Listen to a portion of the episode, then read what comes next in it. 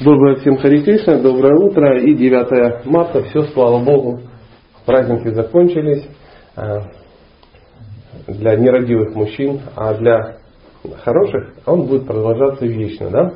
Но мы э, по другой теме. У нас сегодня Мадхурия Кадамбини и вторая встреча.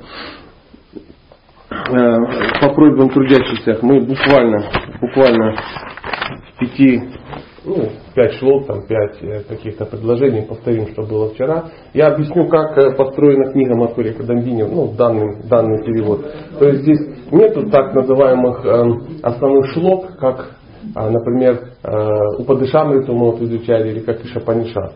Да? Это больше похоже на нектар э, преданности. То есть Шилу Прабхупада, он э, перевел, э, то есть и тексты, и комментарии он перевел так литературным образом, и ну, э, ну, оставив Шила Прабхупада, это не Шила Прабхупада перевел, это Динабанка перевел, но в таком же стиле, как э, нектар преданности, оставил нам повествование. То есть мы не можем взять Маскурия Кадамбини и сказать, ну, по этой книге, там, третий стих или четвертый стих. То есть здесь делится на потоки нектара, ну, как, как рассказ. Комментарий, ну, конечно, конечно. Ну, чтобы мы поняли. Чтобы мы поняли. Ну, например, если мы возьмем Упадышамриту, которую мы читали, мы ее можем всю прочитать за 4 минуты. Там буквально ну, несколько стихов, если 11, по-моему. И, и Шапанишат 18 стихов, 5 минут. Мы же сидели две недели, да, что то, что тоже как бы читали. То же самое случится с Махуя Кадамбини, но я думаю, у нас 10 встреч приблизительно получится. Поэтому буквально в двух словах мы сейчас все а, напомним. Значит, звучит это так. Динабанку говорит, а, ну, переводя Вишванат Чакавача такое. Полностью осознать и наслаждаться играми Господа невозможно, не имея основного знания философии Гаудия Вайшнавов и не следуя принципам Садхана Бхакти. Он говорит, друзья, если вы не изучаете науку а, преданного служения, вы не сможете полностью ей следовать. Вы можете начать, но вы все равно вынуждены будете изучить. Чем, в принципе, мы и занимаемся. А, мы говорили, что такое Маткурия Кадамбини. Кадамбини это длинная гряда облаков. И полна она не воды, а изысканной сладости. То есть Мадхурия это сладость. То есть получается облако нектара, облако сладости переводится как ну, Мадхурия Кадамбини которая, э, проливаясь на обусловленные души, избавляет от мучительного жара огня материального существования. Ну, вот так вот литературно, красиво э, э, переведено. Ну, мы как бы подразумевается, что у нас все-таки какой-то есть жар материального существования. Ну, глядя в зеркало или ваши добрые глаза, не вижу сильного жара. Мы тут нормально, 36,6, все как-то угнездились. Но, тем не менее, подсознательно понимаем, какая-то засада есть в этом всем, да.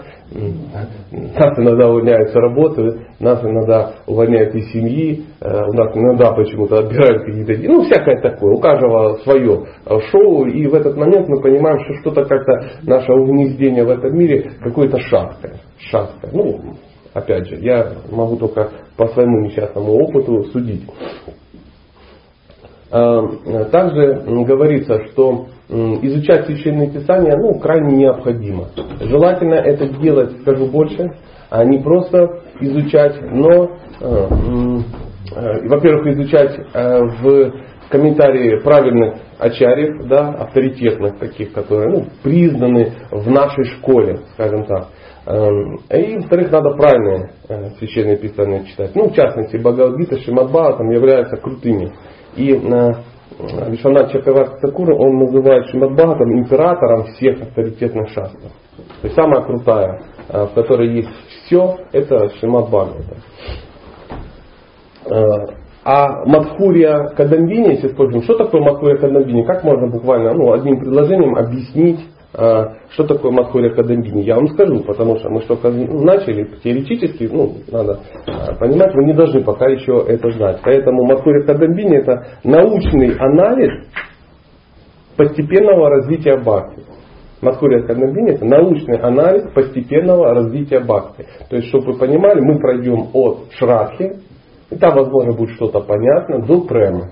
Прошу вас, ну, вы, вы можете быть уверены, что уже на уровне нишки, тоже, то есть твердой веры, мы начнем ну, грустить, потому что ну, не очень будет понятно, что там такое. Потом будет какая-то ручи, асакти, э, вкус, там, привязанность. Мы можем запросто перепутать местами ручи с асакти и ничего это не изменится. Потому что, ну, надо признаться, ну, я не нахожусь на этом уровне, это очевидно. Дальше будет пхава, мы будем э, пхава, ну тут прямо звучит красиво, мы будем даже разные, разные какие-то этапы, разновидности проходить, и потом это все будет прямо. Ну, поверьте, я все, что мне было непонятно, я вам говорить не буду. А то, что я буду говорить, мне тоже не очень понятно. Поэтому э, изысканным таким литературным языком какие-то вещи мы можем ну, соприкоснуться. То есть что описание там пхавы или премы, оно так будет немножко, но знаете, вот сейчас я вот захожу, слышу запах стоит. Я догадываюсь, откуда он стоит, у кого из чемодана так благоухает. Да? Но а, я этого не вижу. Я не знаю, что за благоухание, как. Ну так, понюхал, хорошо. Вот так же самое здесь. Мы немножко пхаву понюхаем, а уже, а, чтобы разобраться, ну, вы уже сами, когда подойдете к этому уровню, там разберетесь и будете экстазе. И еще говорится, что Мадхурия Кадамбини это зеркало, чтобы увидеть себя со стороны. Вот такая вот ситуация. Почему? Зачем нам увидеть себя со стороны? Чтобы понять, на каком уровне мы находимся. Конечно, конечно. То есть Макурия Кадамбини это книга для того, чтобы мы могли определить, какие уровни нам нужно будет пройти, если мы собираемся куда-то идти, и на каком уровне мы находимся. Если мы все сделаем правильный вывод, на каком уровне мы находимся, а я вам честно могу сразу сказать, на каком уровне все находимся, даже не читая 10 э, ну, 10 дней Масуря Кадамбини, то это будет крутой результат. Потому что люди, которые не изучают э, э, путь, да, не изучают ступени, они могут быть в каких-то своих представлениях и иллюзиях по этому поводу. Ну а чего нет? У меня же есть вера, да. Она крепкая, еще бы. У меня есть привязанность? Ну, конечно, есть привязанность. А вкус? Конечно, есть. Елки-палки. А любовь к Богу? Ну, есть, конечно. Ну, не на 100%, но на 99%. Ну, поэтому я где-то э, палабаса какой-то. Ну, начинающий, конечно, я же скромный. Но э, ближайшее рассмотрение вдруг нам открывает глаза и выясняется, что мы чуть-чуть, ну, чуть-чуть проще. Чуть-чуть проще. Поэтому э, первый поток нектара, который вопроса, который мы вчера... Пожалуйста, а. никого не будет тысячу по 500 разменять, меня ждет водитель. А? Принесла? Классно. Вот э, пролился первый поток нектара, э, и он назывался «Высшее превосходство Бхакти». Сейчас буквально на 5 минут, чтобы повторить, э, что было вчера. Что было вчера. Преданное служение трансцендентному Господу ничем не обусловлено и непрерывно. Мы вчера говорили о том, что преданное служение, если оно настоящее, оно ничем не обусловлено, оно ниоткуда не берется. То есть нет условий для преданного служения, так же как нет условий для того, чтобы сахар был сладкий. То есть если он а, сладкий, это сахар. Если он не сладкий, он не сахар. Ни при каких условиях пластиковые белые, белые кубики не станут сладкими. Что бы ты с ними ни делал, не писал бы на них сахар, сахар, сахар, сахар. Как мы вчера вечером встречались, и девушка говорит, а что делать, если мужчина не хочет заботиться о женщине? А ничего не надо делать, просто это не мужчина, ну, найди мужчину. То же самое, как, что делать, если как бы я сахар как бы, ну, купил, а он не сладкий и не белый, то есть зеленый и горький. Просто это не сахар, вот и все. Так же самое, если чем-то что-то, какая-то деятельность у вас обусловлена, да, или она какая прерывна, то есть ты преданное служение не можешь прервать. Некоторые, ой, у меня отобрали преданное служение. Ну, надо такое бывает. У тебя не отобрали преданное служение. У тебя отобрали первое, карпушку, положение, статус, возможность как бы ну, выпендриваться, издеваться над другими, ну, я не знаю, руководить другими. А поэтому тебя ну, понизились должности старшего э, гирлянда плета до просто э, плета какого-то. Бхакти и только бхакти является причиной милости преданного, благодаря которой он способен пробуждать бхакти в сердце другого человека. То есть бхакти берется от бхакти. Бхакти передается заразным путем. То есть вы ищете человека с бхакти, значит, вступаете с ним во взаимоотношения. В данном случае мы нашли Шила Прабхупаду, нашли э, Вишванатху Чакарварти Такура, ну и нашли каких-то садху, которые тоже иногда к нам ну, как-то заезжают, да, и мы можем как-то там ну, прицепиться, пообщаться, ну как-то услышать что-то такое, послушать. Мы пытаемся это вывести из аудио каких-то записей, из видеозаписей, из чтения литературы. Это и есть э, наша попытка опылиться бхакти. То есть бхакти не берется там, в результате аштанга йоги, какой-то, ну еще что-то такое, но не берется. Это хорошо, но э, бхакти ты там не нагребешь. То есть любовь к Богу берется только по милости Бога. А милость Бога, как мы все знаем, она беспричинна. Но не безусловно. Это тоже надо запомнить. Достижение успеха, успеха в практике гьяна йоги, карма йоги, и просто йоги всецело зависит от бхакти. Тогда как достижение высшей ступени бхакти, премы, ни в коем мере не зависит от гьяны, кармы и йоги. Более того, для преданного, мысли которые целиком поглощены любовным служением мне, говорит Кришна, это цитата из Бхагаватам, 11, 20, 31, гьяна и вайрагия могут стать даже помехой на пути к совершенству жизни. То есть в какой-то момент, в какой-то момент гьяна, то есть обретение знания какого-то, или вайрагия, отречение, может даже стать помехой. Иногда человек так увлекается изучением и получением знания и всякими аскезами, что он забывает, для чего это все происходит. И это становится помехой. Вот вчера, сегодня пост, да, был какой-то, да, вот какой-то. Э, Экадыши, да, их многие бдили всю ночь. И вчера вечером мы поймали одну мотожулечку, да, которая хотела изо всех сил что сделать. Она хотела ну, запаститься насмерть, просто, чтобы всех потрясти а, ну, своим аскетизмом и тому подобное. Ну и мы совместными усилиями предложили ей это не делать и запретили. Судя по глазам, она послушалась нашего совета, и смотрим, выспавшаяся, не наша, ну как бы нормально. И никто не потерял. Криша не в разлуке, Теперь, Боже, она не спала всю ночь, она, ну, она не пела мне и тому подобное. Ну, она, возможно, делала что-то другое. Она сегодня утром пришла на семинар по Мацуре Кандамбине. А так бы не пришла. Либо принесли ей бренное тело, которое развалилось в тоске и аскезе. То, что обычные люди достигают благодаря кармы, тапасу, гьяны, вараги, йоги, благотворительности и совершению всех остальных религиозных методов – достижения совершенства жизни, само собой приходит к моему преданному, благодаря его преданному служению.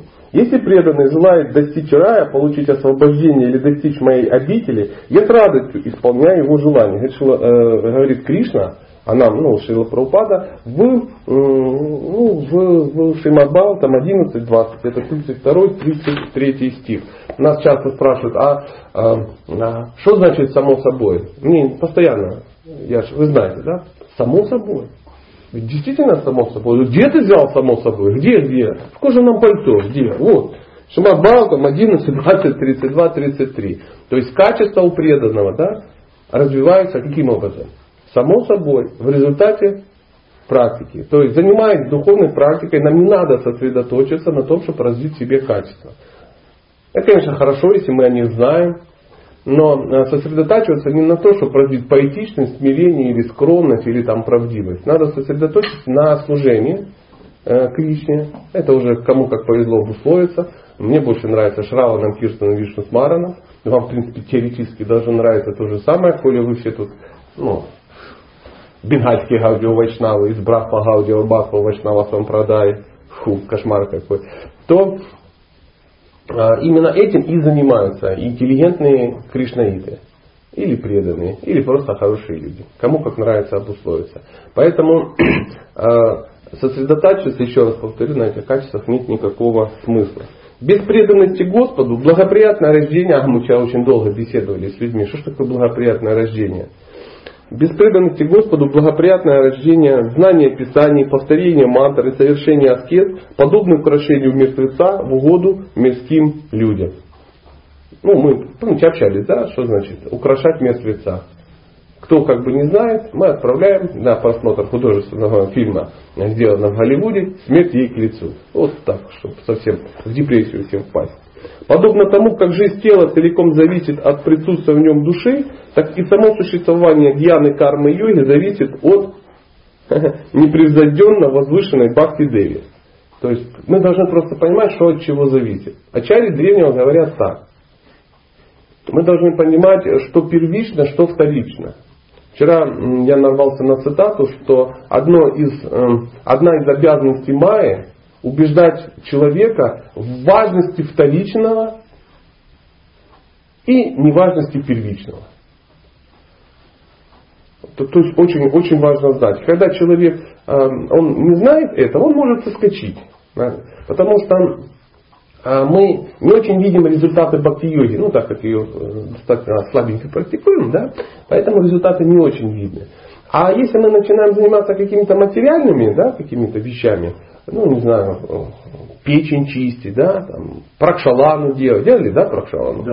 Да. Сразу видно результат, да. Или йогой начали заняться. Смотри, через месяц ты уже весь такой антицеллюлитный, красивый, гибкий, прана пошла. Думаешь, вот это наука, вот это оно, да, а то что, да, хрум, храм, хрим не ясно, куда ты храм, куда ты хрим, тут не ясно. А здесь вот, вот это, вот это вещара, вот это оно, вот это, вот это круто. Но это все очень хорошо, но есть вещи вторичные, а есть первичные.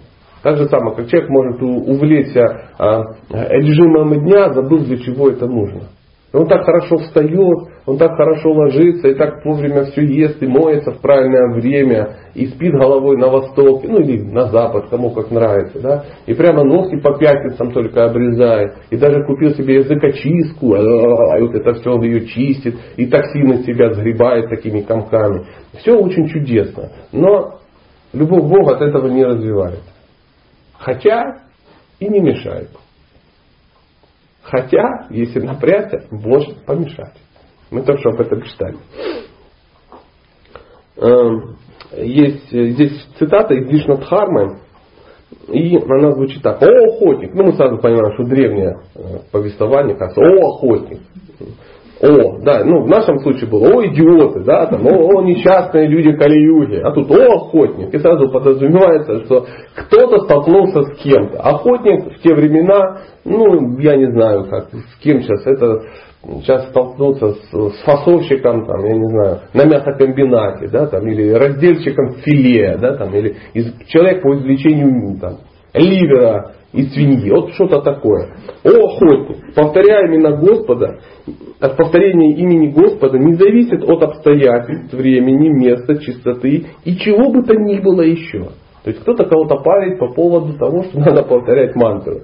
И повторять имя Бога. Если его не повторять, ну, ну, можно не повторять. Кому как нравится обусловиться. Но древние люди говорят, лучше повторять. И это не зависит ни от чего. А, и в суе, да. Лучше одноглазый дядя, чем никакого. То есть, когда он говорит охотнику, то есть нам, он говорит, ну, что с вас взять, опарышей духовных? Очевидно, тут посади вас в лотосы, да, на циновку из м, травы куша, сверху это тигриной шкурой застели. Да ты уже и продашь эту шкуру каким-то барыгам, да?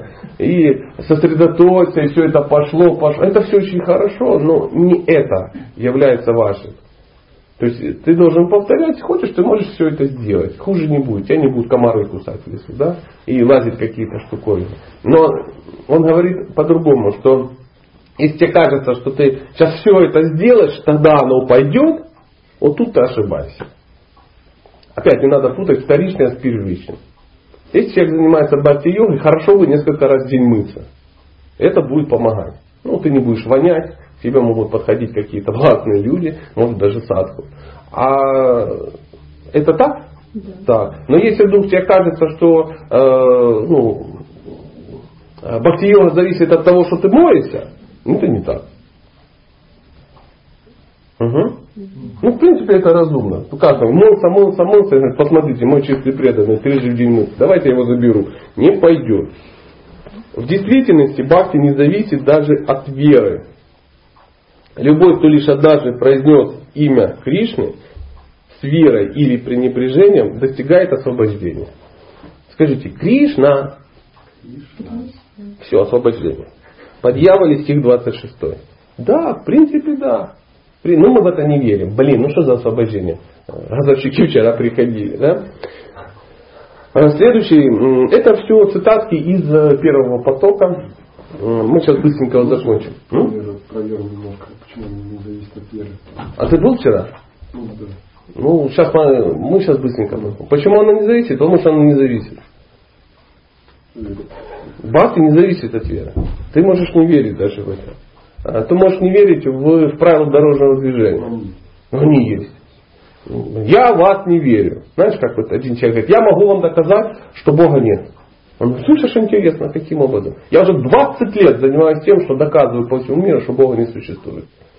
У меня 6 статей, у меня там диплом, ну, у меня там э, степень по этому поводу. Человек говорит, слышь, прикинь, даже надо такой идиот, 20 лет доказывать того, чего нету.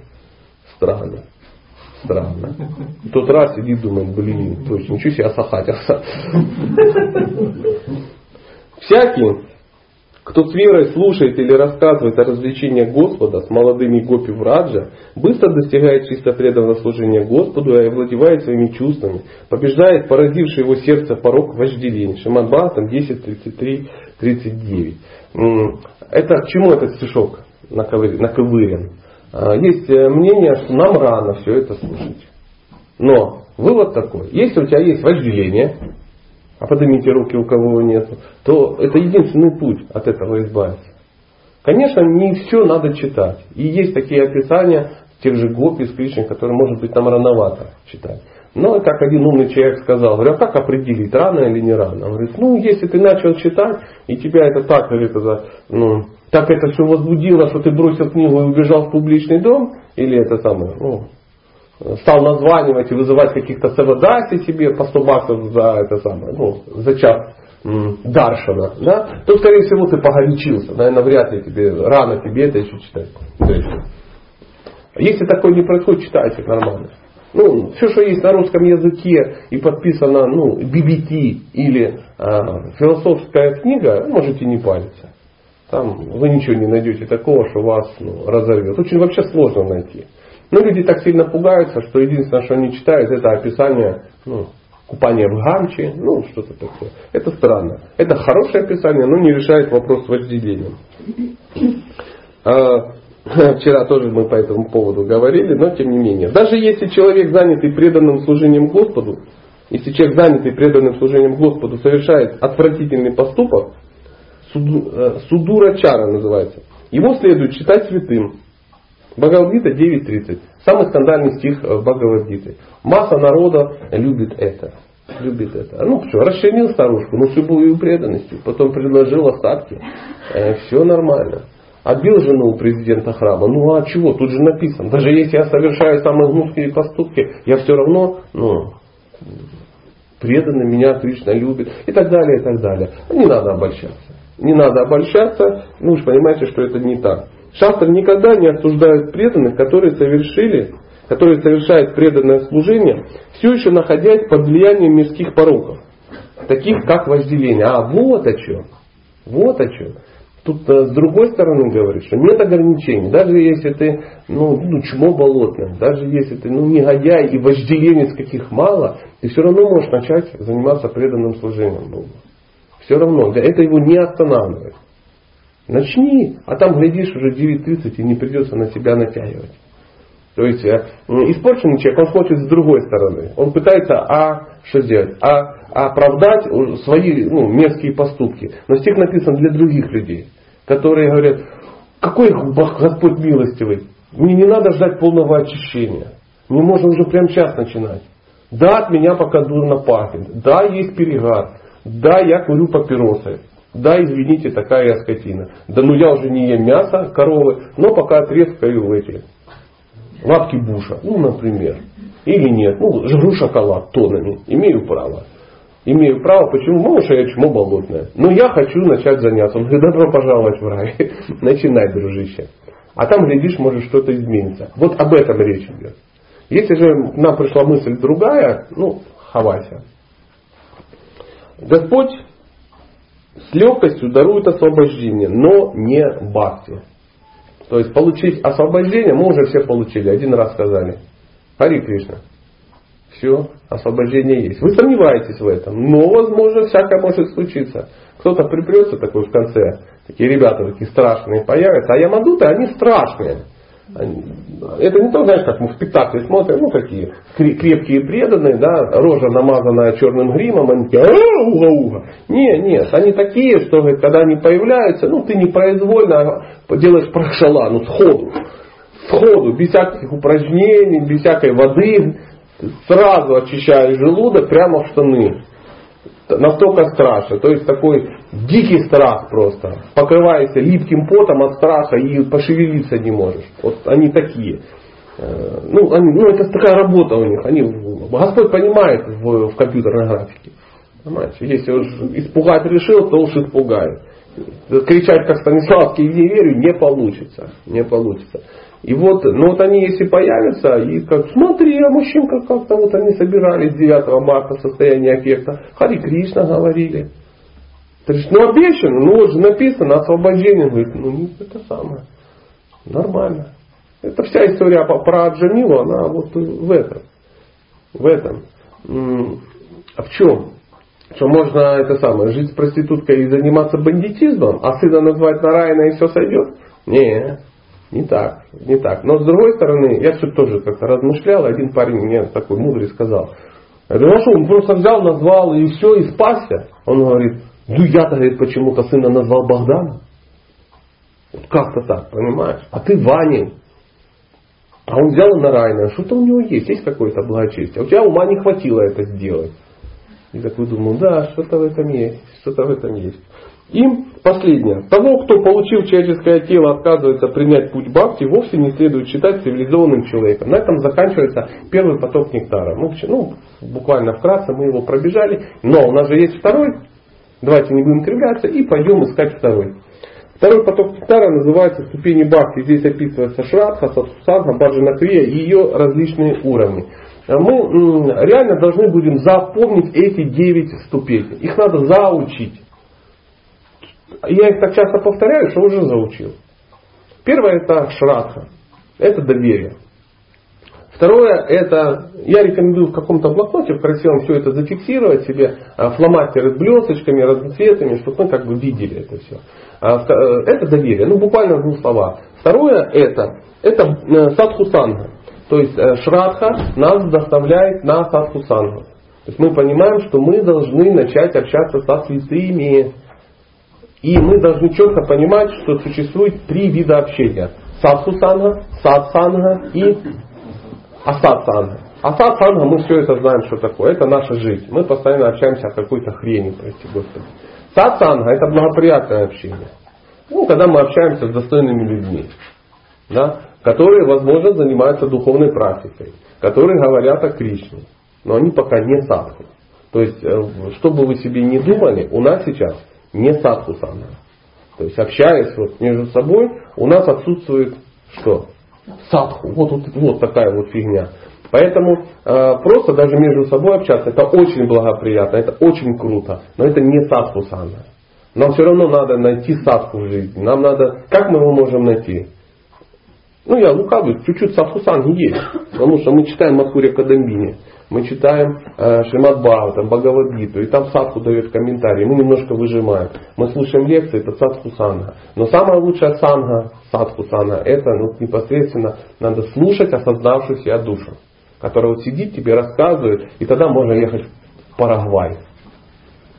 Ну, если он приезжает сюда, какого ехать в Парагвай, да? Ну, это приблизительно. Это милость такая. Но если не приезжать, живешь в Урюпинске, и ближайший для тебя доступный садку в Парагвае есть Парагвай. Угу. И третье это баджанаквия. Баджанаквия это практика. То есть, когда мы слушаем э, садху, ну, святого, мы э, автоматически должны вдохновиться на э, практику. Ну, если нам рассказывают о том, что э, ну, йога это круто, йога это э, the best, санга йога дает то-то, то-то, мы вдохновляемся, но мы должны начать что-то делать. Просто ты ходишь и потом 6 лет по городу и говоришь, вы знаете, йога это такая офигенная вещь, а шанга йога она решит тебя, и там список из 86 пунктов. Она даст тебе, и дальше список из 99 пунктов. А ты сам занимаешься, я-то нет. Но как бы люди э, ну, рекомендует. И все сразу, все сразу становится понятно. И э, это называется баджана крия. Поэтому в, во втором потоке описывается пять причин страдания человека. Существует пять причин страдания человека. А, ну, мы должны узнать. Что ж там, блин, за пять причин страдания человека? Без, без, без того, чтобы узнать, от чего мы страдаем, хотя мы все ну, люди опытные, да? И прикольно. Мы знаем, от чего мы страдаем. Человек страдает от. Так, сейчас разберемся. От других, да. Ну, от других живых существ, да, тут как бы страдать святое. Значит,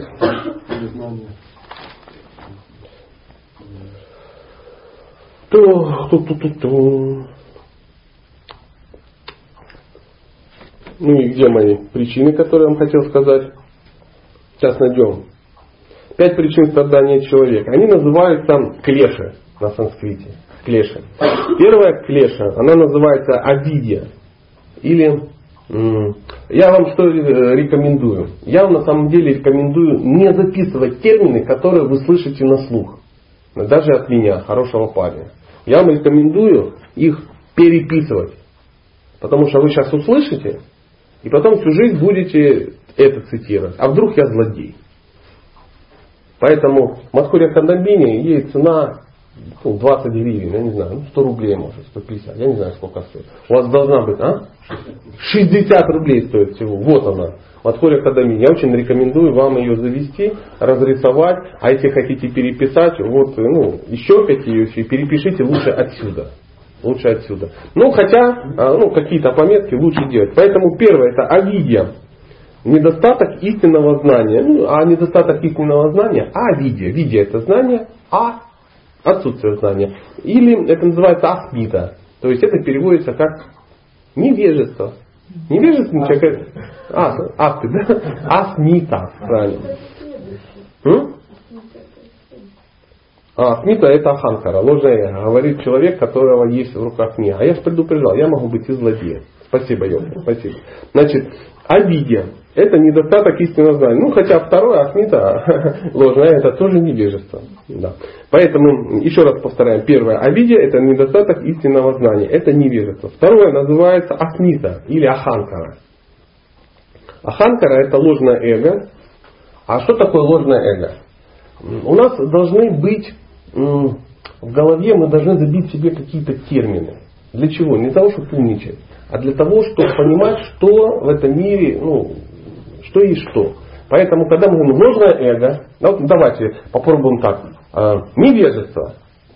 Что такое невежество? Отсутствие знаний, все. То есть ты не изучаешь, ты не читаешь знания, ты невежественный человек. Если ты невежественный человек, ну что себе взять? Ты всегда будешь вот это все и практиковать будешь так же само.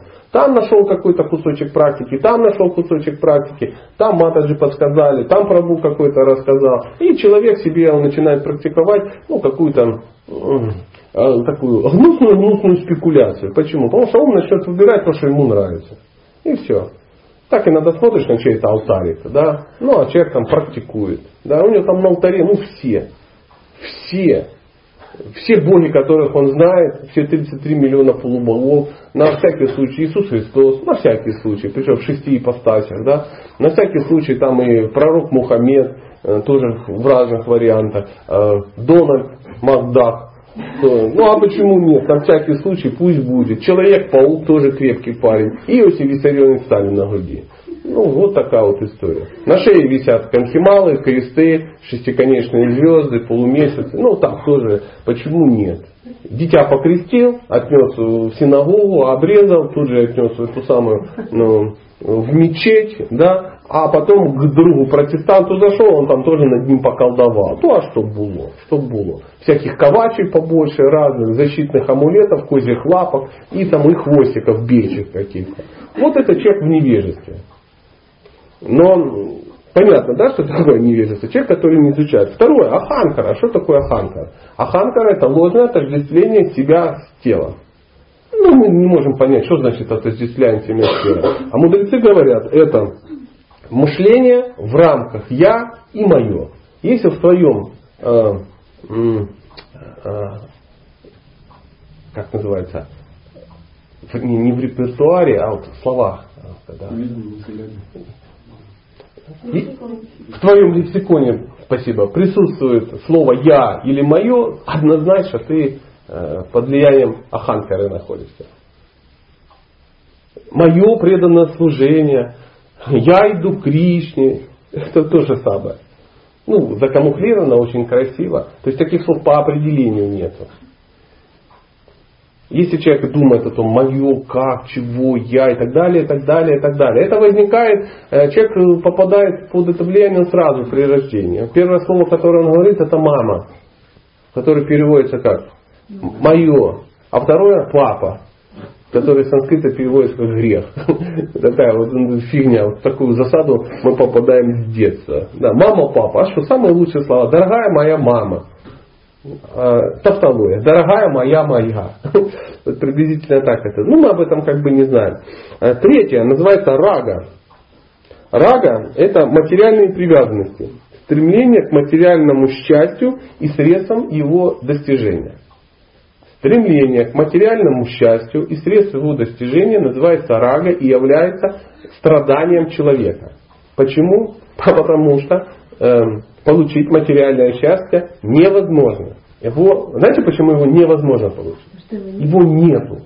Ну, просто нету по определению. Бывают какие-то эрзацы, суррогаты счастья. И нам иногда кажется, что это хорошо. На безрыбье и рак раком. Так, да, как-то говорят. Или, или похоже. Это то же самое, что мы тоже на днях как-то говорили. Наслаждаться, сидя в тюрьме. Можно там наслаждаться? Можно. Ну там есть. Но они такие, с точки зрения свободного человека, они, они ужасны. Это не наслаждение. Там чефир какой-то, там, ну, я не знаю, а, а, наспин, наспинная живопись какая-то тоже. Это очень радует человека. Да? То есть человек получает счастье, если он набил на себя какую-то масть очень полезную, да, в местах определенных, то ну, а он, он очень страдает, если ее нету. Ему разрешили наколоть, он наколол, и он понимает, а, это круто, это круто. Обрезал штаны, там, я не знаю, ну что там там сделал, помните, мы как-то говорили, да? А погладить армейские ботинки утюгом через кучу гуталина, это счастье. Это, это огромное счастье. Тебе разрешили шапку зашить. Вот ну, люди-то обычно не понимают, что значит зашить шапку. Зашить ее вот так, чтобы она не опускалась, понимаете? Ее нельзя опустить. И натянуть ее на трехлитровой банке. Ты потом носишь вот эту хрень, которая не несет функции, но очень хорошо. Разогнутая прямо кокарда у человека вызывает приливы счастья. Женщины смеются, потому что ну, это безумие. Бижутерия на лбу у мужчины это странно. И правильно разогнута и согнута, то есть в зависимости от того, ну, какой ты крут, она по-разному согнута. И если она у тебя согнута, а должна быть разогнута, ее тебе разгинают кулаком прямо на лбу. Ну, чтобы ты понимал. Вот это счастье, это счастье. Я вам точно говорю, то, ну, мужчины понимают, что когда мы купаемся где-то в бане, да, и мы видим на мне какие-то рисунки диких племен, а это было счастье, ну, правда, давно, давно. Купола. Купола, да, да. Тут профиль Сталина, тут Праупада, на спине Кришна Баларам Мандир. Как-то так, да. Э, четвертое, четвертое. Двеша. Это ненависть, искренняя им эм,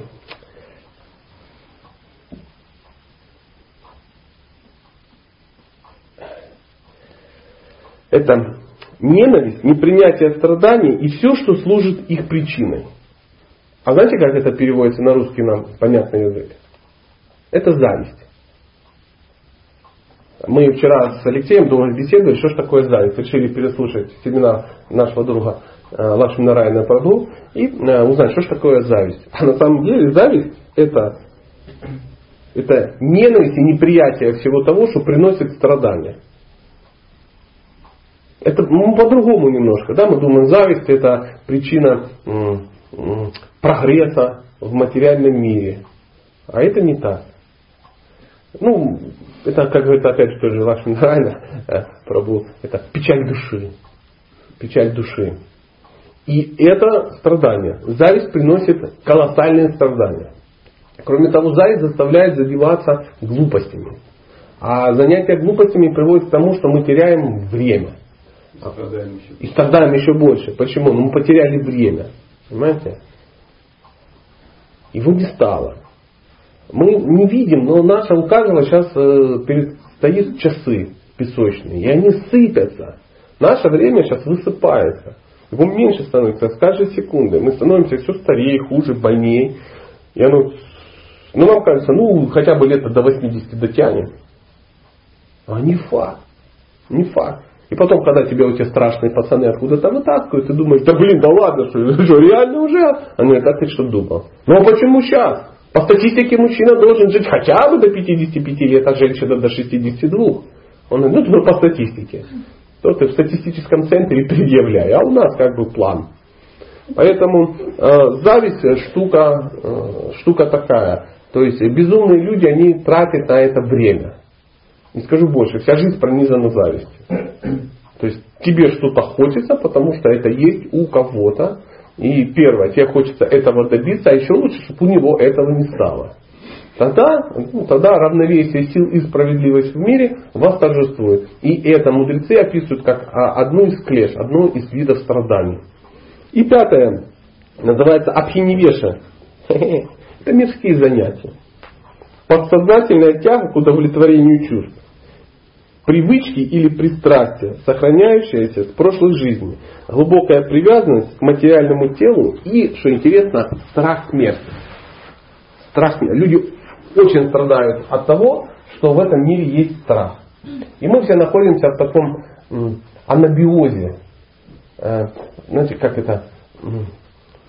Наркоз такой мы на себя какой-то одеваем, чтобы не чувствовать его. Потому что нам страшно. Нам не хочется, чтобы это как... Заметьте, посмотрите мир как устроен. А, смерть спрятана. То есть а, стареющие, болеющие какие-то люди, да, мы их не видим. Они где-то спрятаны за пластиковыми окнами. Вот, а возможно, там где-то это происходит. То есть где-то лежат люди, которые умирают 20 лет, например. Такое тоже бывает. Есть люди, которые умирают с рождения просто. Они даже ни разу не вставали. Просто лежат и умирают. Есть те, кто умирает там, от побоев, там, от чего-то. Он ну, просто умирают, страдают. Сейчас э, наверняка кто-то умер. Оп, секунда прошла, еще кто-то умер. То есть жизнь так идет. Но мы этого не видим. Нам как бы хорошо. Почему мы все это спрятали?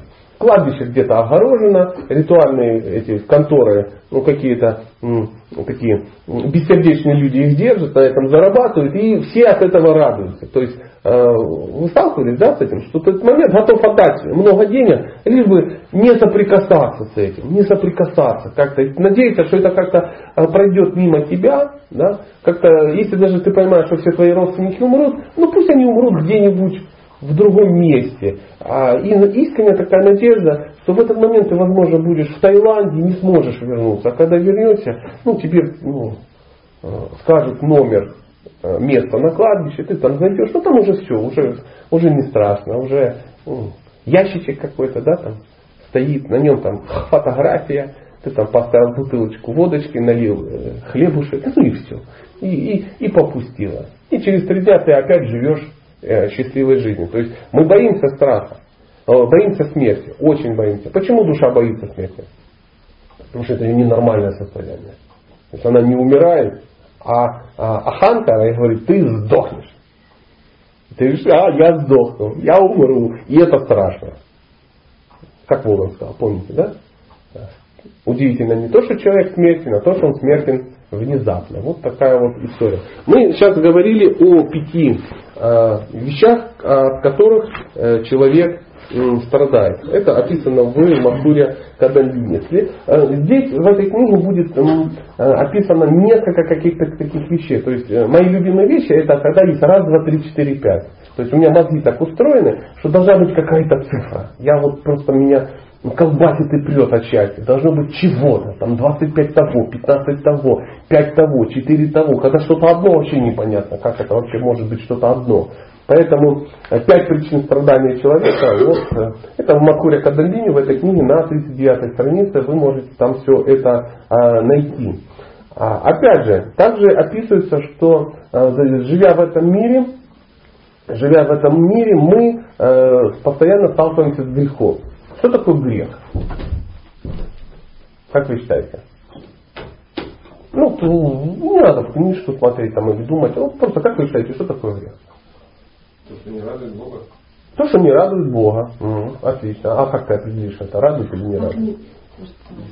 То, что не соответствует священным писаниям. Любые действия, которые не совпадают со священными писаниями, являются греховной деятельностью. Даже если ты переводишь старушку, да, где-то, если ты ее переводишь ну, не в соответствии с священными писаниями, да, возможно, на красный цвет, то это является греховной деятельностью. Или не тот магазин, да. Даже если ты что-то делаешь, и, ну я же никому проблем-то не создаю этим. Но если это расходится со священными писаниями, это называется грехом. Это не какая-то, знаете, такая темное невежество и мракобесие. Если мы внимательно подумаем, то в этом есть четкий план. Если что-то происходит не по а, священным писаниям, значит это не совпадает с чем? С планами Бога. Если это не совпадает с планами Бога, то это приносит человеку что? Страдания. Почему? Потому что планы Бога, они все равно исполнятся. В любом случае. Но а, из-за того, что ты не, а, не знаешь планов Бога, а священное писание это план Бога, по большому счету. То есть, изучая священное писание, мы можем что сделать? Узнать планы Бога и скоординировать свои действия с планами Бога. Потому что только таким образом они исполнятся. Исполняются только те события, те наши желания, которые совпадают с планами Бога. А, отвлечемся. Ну, мы же обучаемся, да, программа. Если вдруг у кого-то зазвонит телефон и надо будет по нему поговорить, я рекомендую выходить дальше, чем просто за дверью. Потому что сейчас, ну, эм, в иллюзии, что не слышно ничего, находится только говорящий. Это, знаете, как в палатке ты сидишь и по телефону о чем-то говоришь, и тебе кажется, что весь лагерь этого не слышит. Ну, раз ты не видишь, значит не слышишь. Это эм, Э, классический пример, я не могу с этим ничего сделать, поэтому на всех лекциях во всех городах я об этом говорю. Может быть, когда-то дойдет для тех, вот, кто находится вот, ну, в этой лиле. Город Днепропетровск очень такой интересный, в нем есть очень интересный храм, и там э, э, алтарная, она из двух помещений состоит, такой буквы Г. Ну, когда-то объединили, да. И вот э, они, она между собой разделяется э, э, занавесом э, вот, бамбуковая такая висит очень красивая занавесочка. И когда лектор читает лекцию, иногда занавесочка эта закрыта. И во втором помещении сидят люди, которые, ну, в принципе, они очень хорошие кришнаиты, ну, им не очень может быть интересна лекция. И они в этот момент занимаются какими-то ну, своими делами. Едят что-то, катают шарики, там, ну, беседуют о, о воспитании детей, какие-то, ну, занимаются сатсангой, очень полезной деятельностью. Но иллюзия в чем? Им кажется, что если их не видно, то значит их и не слышно.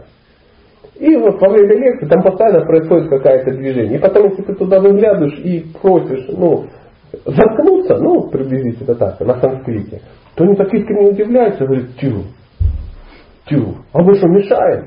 Я говорю, а как вы вообще думаете, да? То есть, ну, это только лишь до той степени, пока человек сам не залазит что, на вихаса, но ничего что-то не говорит. Потому что, ну, представляете, да, ты что-то говоришь, а, а, а, а, а, а кто-то там шуршит сандаликами. Ну, и, и ты понимаешь, что это ну, нафиг никому не надо, что это тебе не надо, им не надо. Сейчас, ну, так бывает, так бывает. Поэтому, если вы приедете в Днепропетровский храм, не сидите за занавесочкой не сидите за занавесочкой, это, это опасно, потому что с другой стороны может сидеть кто? Психически неуравновешенный Сатя, который это беспокоит. А также, может быть, видели, вот недавно а, в интернете прошла лекция Руслана Нарушевича, читание Прабу в Одессе. Ты обратила внимание, да? А, посмотрела. А ну дайте, на что я обратил внимание. В алтарной, это, это потрясающая лекция, очень рекомендую. Он там висит у меня на стене, можете посмотреть, это чудо. Это просто супер лекция. Но, на что я обратил внимание, а, в алтарной сидел какой-то маленький ребенок. И все время а, плакал, мешал и тому подобное. То есть лектор терпеливо, очень смиренно, где-то минут 40-45. На 45 минуте он очень тактично ну, дал понять, что это ненормально. И как вы думаете, что-то изменилось? Нет. Ничего не изменилось. То есть человек, который привел туда своего ребенка, он искренне, он пришел слушать лекцию. Поэтому он привел, а куда мне девать его, елки-палки? Что мне, убить его что ли? Ел. Нет, не надо убивать. Но ты просто должен позаботиться о своем ребенке, чтобы в этот момент он был под защитой где-то в другом месте. Потому что ребенку неинтересны лекции, читание дата. Абсолютно неинтересны. То есть до конца ребенок мешал. А, у меня была мысль написать куда-то, там, это самое, найти этого человека и лично уничтожить его по причине того, что он находится в глубоком невежестве. Он жуткий эгоист и э, ну, ненавистник окружающих. Вот в чем дело. И многие скажут, ну, ну все это же ребенок, ну это же ничего страшного. Это же мой близкий человек. У меня вообще много близких человеков. Ну я их не привожу на лекцию, да? Знаете, пришли, а тут сидит бабушка, дедушка, там, ну, которых я сильно люблю, племянник мой тут бегает, а, спокойно, тихонечко, это мой племянник, ничего страшного. Он подписал в уголочке, ну что-то такое. И все вы встали, ну это же племянник. Племянник, и все терпят. Это не надо терпеть. Надо тихонечко подойти. Очень, это не должно гневить, на ушко надо прийти и сказать, о, о, о великая женщина, без преувеличения. И о, твой великий ребенок, тоже без преувеличения. Вы не могли бы ну, где-то в другом месте развивать свою Мадхуря расу. Тут, тут невежественные люди пришли послушать о сокровенном, поэтому вот, ну, я так, на всякий случай. А, и сейчас мы с вами обсудим четыре стадии созревания греха. О, да, это опять же Мадхуря Кадамбини. Здесь постоянно э, масса интересных таких вот вещей, вещей. Четыре стадии созревания греха. А, они называются так. Прарабха, Прарабха, Кута и Биджа. А, какая это страница там? Сороковая. На сороковой странице можете это найти. Поэтому прарабха – это проявление последствий греховных поступков, страданий и беды. То есть, когда мы это уже видим, вот когда мы страдаем видим, это все, это уже прарабха. Но иногда это очень все красиво, эзотерично, бинальские поэты, да, в частности, Вишванатха Чапарта он так это все красиво описывает, потому что, ну, Бог его знает, что это за грехи. Поэтому грехи, их э, сравнивают с ну, как растение. Вот представьте, что это растение, которое набрало силу, созрело и принесло плод. То есть оно уже выросло, яблоки уже висят. Все. Греховные яблоки, скажем так. Все. Это называется прорабка. И мы на свою жизнь э, ну, можем строить вот, ну, в зависимости от, от этих уровней созревания этих грехов. Второй называется апрарабха. Это звучит так. Расплата за грехи уже назначена, но только будет, грядет. То есть последствия грехов еще не настигли нас, но уже нависли. Ну, вот, например, мы родились да, в этом теле, и все последствия всех греховных поступков, они уже э, сформированы. То есть мы их еще не видим, но мы их получим. Почему? Ну, это все включено. То есть в этом теле мы должны будем получить все последствия. Мы ничего не сделаем.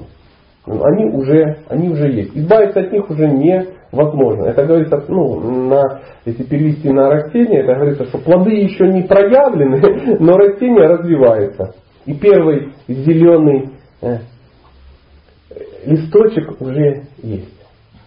То есть мы, мы ничего с этим сделать не можем. То есть все, оно есть. Мы еще это не можем съесть, как яблоко, но мы видим о том, что оно в любом случае ну, вырастет.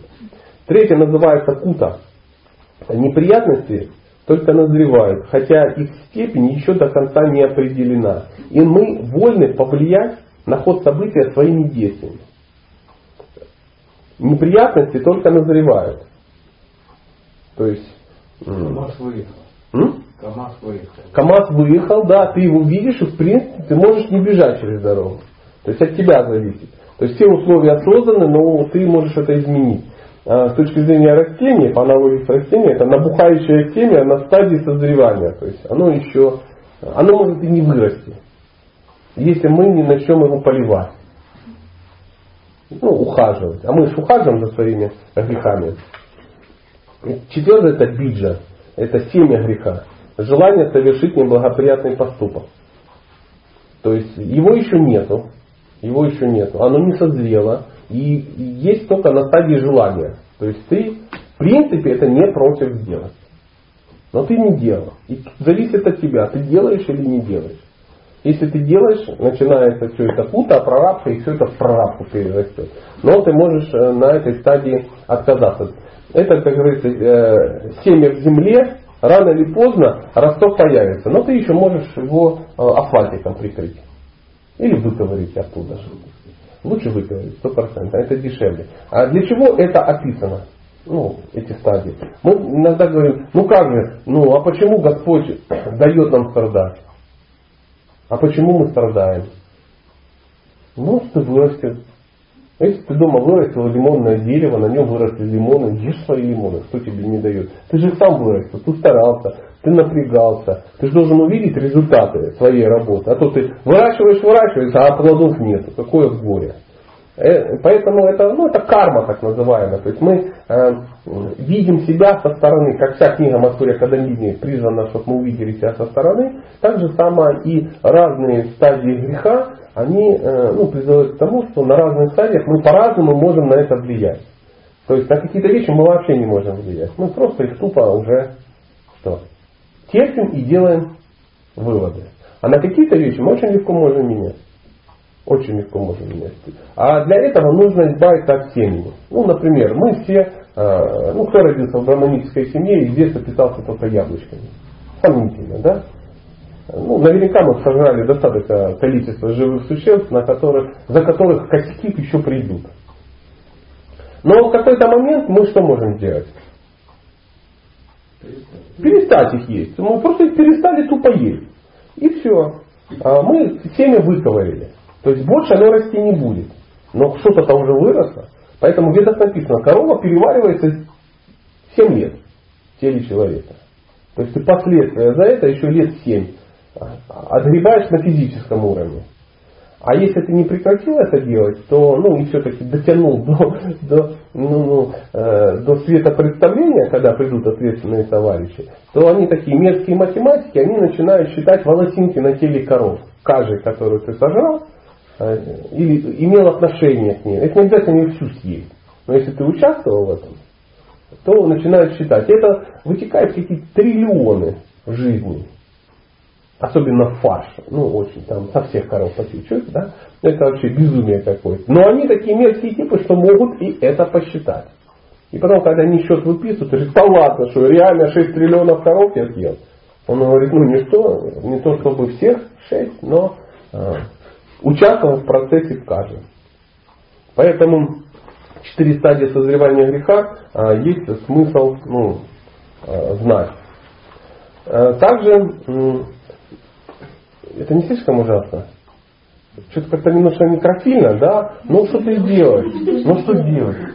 Ну что же делать? Что же делать? А мы делаем. Мы же делаем. Мы делаем. Правила дорожного Да. А, дальше описывается пять стадий уничтожения анаха. О, анаха. Что такое анаха? Это то, что не желает, то, что нам не нужно, то, что нам не нужно. В Махуре Кадамбине на странице 67 это все описано, если вы найдете. Ну, а вы найдете, куда вы денетесь, подводные лодки. И поэтому э, пять стадий уничтожения анах. Это вытекает из предыдущего. То есть четыре стадии созревания греха и также существует пять стадий уничтожения анах. Это Первое называется экадеша вартиния. То есть, ну, в принципе, не обязательно ну, запоминать термины, поймать сам алгоритм. Я вам рекомендую не запоминать все. Это стадия, э, на которой анарха частично уничтожается. Она э, разрушается на уровне баджана крии. А вторая называется бахудеша вартини. Это избавляется от анарх в значительной степени. То есть живое существо начинает что делать? Вот э, пока мы сидим и ничего не делаем, у нас только такая шрахочка какая-то, легенькая статусаночка, да, незначительная. То есть мы ничего не, не избавляемся ни. Это все в нас присутствует. То есть весь комплект, все четыре этих вида в нас как бы есть. И вот э, на стадии баджана кри, когда человек начинает что-то делать, ну, первые признаки какого-то, ну, какой-то практики, какие-то вещи частично уничтожаются. Почему? Потому что мы начинаем соприкасаться с Кришной. Да? С источником того, кто вообще весь, это, ну, все это, весь этот кардебалет воплотил в жизнь. И задача Бога какая? Наказать нас? А какая? Какая вот э, вообще, ну, последствия? Мы пришли к нему. Это да, да. А для этого надо что, чтобы человек сделал? Научился. Понял. Он должен понять. Если ты понял, нет никакого смысла тебя на, ну, напрягать. Самый лучший вариант, который я вообще видел в современном кинематографе, который описывает, что такое карма, это ну, для меня это была самая лучшая иллюстрация. А, вы наверняка помните, такой старый классический фильм, такой культовый, называется а, а, ну, он или профессионал, или Леон Киллер называется, как-то так. Ну, помните, там все вот эти Стинг на заднем плане, там, ну, Портманша всплыла впервые очень красиво. Ну, и Жан Рено лучше всех, самый красивый мужчина в круглых очках. Ничего ты не делаешь, весь мир а, страдал. Но мы там отсюда возьмем другое. Мы возьмем что? Помните, в начале фильма он кого-то там убивает, ну, каких-то злодеев очень много. И под конец там, ну, объект, который он должен был эм, уничтожить, сидит в какой-то комнате, грустит, звонит куда-то по телефону, и так очень красиво снято. В какой-то момент такая рука появляется откуда-то из темноты с ножом, такой, раз. И он такой понял, что все, смерть пришла, наказание пришло, он, он сейчас умрет. И такая вторая рука берет телефон, да, я на месте. Что ему передать? И, и заказчик говорит, спроси у него. Он понял. Это говорит, ты понял? То ты, да, я понял. И видно, что он понял, потому что штаны ну, стали э, мокрее. И если бы в 3D или в 4D весь бы зал увидел, что сиреневый туман по всему как бы, ну, тоже распространяется. Потому что он реально понял. Он, ну, страшно. Он, он действительно понял. Он говорит, он понял. Он говорит, все. И так рука так и пропала. Очень красивый символ. Мне так понравилось. Э, это говорит о том, что мы должны понять. То есть задача Кришны не перерезать нам горло. Хотя иногда он тоже это может сделать, если уж ну, ты тупой как дерево, то надо, чтобы ты родился полбабом. Как говорил Владимир Семенович Высоцкий э, ну, в своей бессмертном э, пураническом произведении, ну, кто верит в Магомета, кто в Аллаха, кто в Иисуса. Это ну, знал человек, о чем говорил. Поэтому мы должны понять, и поэтому э, на первой стадии мы немножко можем, начав заниматься, на стадии Баджина Крия, мы от чего-то избавляемся. Но на второй стадии, которая называется Бахудеша Вартини, избавление от нас происходит в значительной степени. В значительной степени. И это происходит на уровне Ништхи.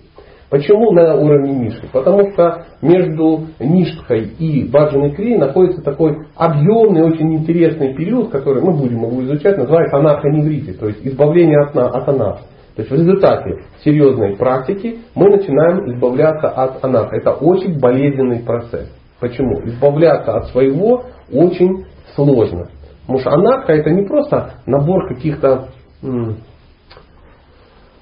каких-то гадостей неприятных. То есть у нас у каждого есть э, какие-то косяки такие, да, ну, ненужные вещи, да, но есть очевидные. Ну, например, ну, нюхание кокаина, да, там, расчленение, опять же, бабушек в посадке, воровство в детских домах, ну, что-то такое, ограбление священников, ну, там, и так далее. Ну, я опять придумаю ну, что-то такое, что всплывает. Они очень грубые, они очевидные. Но существует масса анат, которые очень тонкие. Они настолько тонкие, что мы даже не можем понять, что это, что это нам не надо. Ну, как мы говорили, мама. Да? Мама. Ведь меня сейчас должны убить по определению, что, ну что значит мама? Мама мое. То есть отношения. Ты, ты смотришь на сына, говоришь, ну это мой сын, я его люблю, он мой, я к нему привязан. И это красиво звучит, правда же? Кто не привязан? Все привязаны. Но это иллюзия. Он не твой. Это душа, которая пришла ну, тебе под защиту, чтобы ты чему-то научился. Попробуй от этого избавиться. Это тебе не избавит от желания бабушек расчленять, правда? Здесь все очевидно. И чем дальше она, они все тоньше, тоньше, тоньше, тоньше, тоньше. Но э, от Бога отделяют нас и очень тонкие препятствия. Очень тонкие. Очень тонкие. И э, э, на стадии нишки происходит избавление от анах в очень значительной степени. То есть, когда человек достигает уровня нишки, у него практически нет анах. То есть грубые отвалились все, половина тонких отвалились, даже тонкие отвалились, остались очень тонкие. Очень тонкие. И третье называется прайки. Анархи, по большому счету, уже их уже нету. То есть э, это э, на, э, происходит на уровне раки, на уровне влечения. Что анарх уже нету. Их, их уже не видно. Ну, это приводится такой пример, как э, э, камфора, она в комнате, если лежит, она пахнет очень сильно. И вы заходите в комнату, а камфору уже вынесли, ее нету. Но остался ее запах. Он долго так держится. Ну, мы камфору не нюхаем, ну, например, ацефетиды нюхаем. Да? То есть коробка из-под ацефетиды уже пустая, ее там нет, но еще пахнет. Вот, и у нас иногда даже когда-то у нас останутся такие намеки на анархии. Иногда мы думаем, ну как же там какие-то старшие, да, какие-то великие и тому подобное, они там что-то еще у них какие-то проблемы, там еще что-то. Избавляются от тончайших вещей. Мы даже не представляем. От тонкого желания там, воспользоваться результатами э, крутой бхакти-йоги. Мы все сейчас не избавляемся, например, там, от практически какой-то, когда говорят, о, о, о, великий Михаил, ты такой вообще крутой, ты такой преданный молодец. Ты смотришь по сторонам, реально ты преданный, ты молодец. А Кришна говорит, избавься от этого, негодяй. Так очень тоненько. Ну, нам очень тяжело от этого избавляться по причине того, что мы даже этого не видим. Но со временем мы к этому придем. Это, это третий такой пункт на уровне правики. Ну, на, на уровне раки, называется правики. Четвертый называется пурна. Это на уровне пхавы происходит. Анарха полностью уничтожена. Это говорит о том, что мы полностью избавимся от всех своих анарх только на уровне пхавы. Это уровень, который э, ну, сложно представить. Я даже ну, даже, трудом. Даже запаха не остается. Э, нет, нет, нет. И ну, существует еще и пятый уровень, называется атьянтики. Анарха разрушена абсолютно и бесповоротно. И в человеке пробуждается любовь к Богу прямо.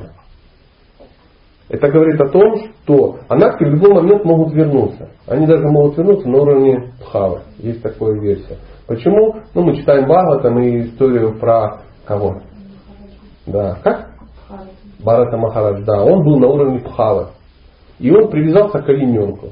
Но дай Бог нам вообще к олененку какому-то привязаться. Мы привязанные, люди привязанные к кокаину. Для нас уровень привязанности к олененку это вообще это, ну, это поднебесный. Но у него возникли проблемы. Он родился. Опять родился в материальном мире и так далее. А оленем родился. Чудило на уровне Пхавы родился оленем. Конечно. Не простым оленем, но оленем. Пойми. Да, понятно, что ты все понимаешь, слушаешь мудрецов и лизаешь им лапы, э, ладошки, да, какие-то, но у тебя из головы торчит рога. Ну, чтобы прозрение. Это называется пять э, стадий уничтожения анархии. Спасибо, Таня.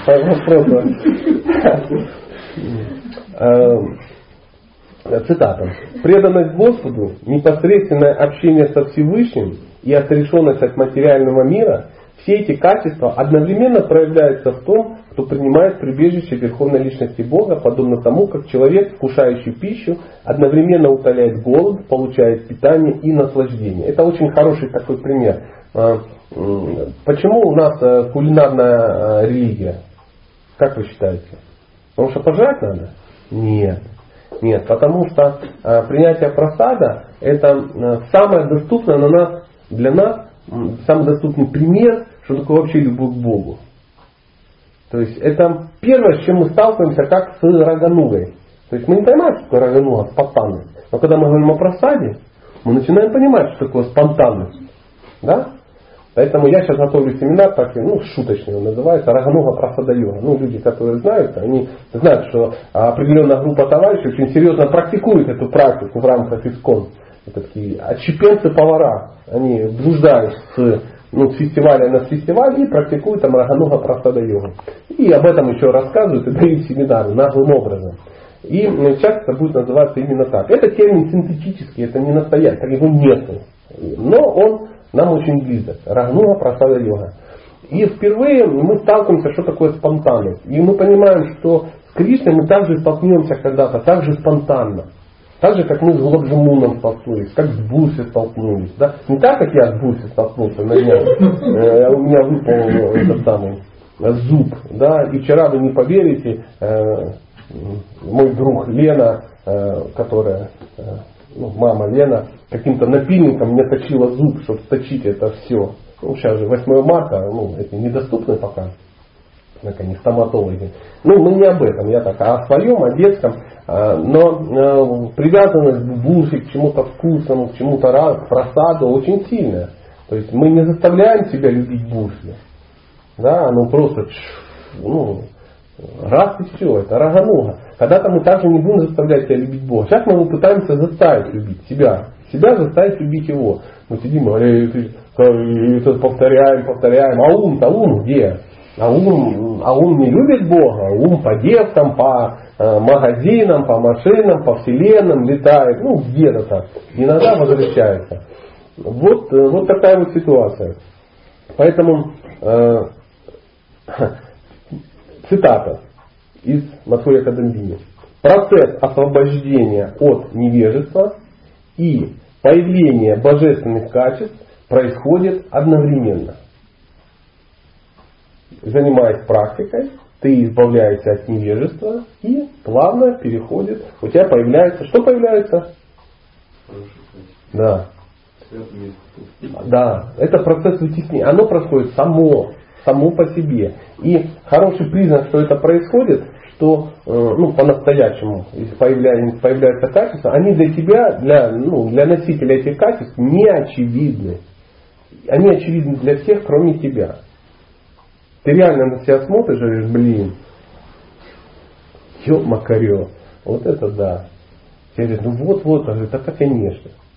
И чем дальше, ну, в лес, тем злее партизаны. Поэтому, когда мы э, слушаем баджаны Ачали, да, там, ну, каких-нибудь очень серьезных, очень серьезных, Наратам Дастакур что-то поет, да, и, ну, ну, ну читаем в песне, я полное ничтожество. Я вообще никчемность и вообще ни на что не годен. И мы на него смотрим и понимаем, что нам так вообще не жить. Что, кривляется дядька? Да нет, он просто реально так чувствует. Чем ближе к Богу, он тем понимает, чем тяжелее к нему добраться. И э, существует, э, вы, я рекомендую прочитать, на это будет на 40 странице, там будет описано Э, это, это называется баджа лата биджа. Э, как? Баджа? Так называется, да? Бхакти. Бхакти лата биджа. Ну, санскритологи еще те. Бхакти это любовь к Богу. Бхакти лата биджа. Это как лиана, да? Которая вот растет. Семя вот растет. Э, и в Э, на, вот на 40 странице будет описано, как вот это растет, как появляются первые листки на, молодом ростке Садхана Бхакти. Это вот ну я, это до конца понять очень сложно, да, но это появляется два листочка, один называется клишагни, а другой называется э, шубхада. То есть клишагни это свобода от всех видов материальных страданий.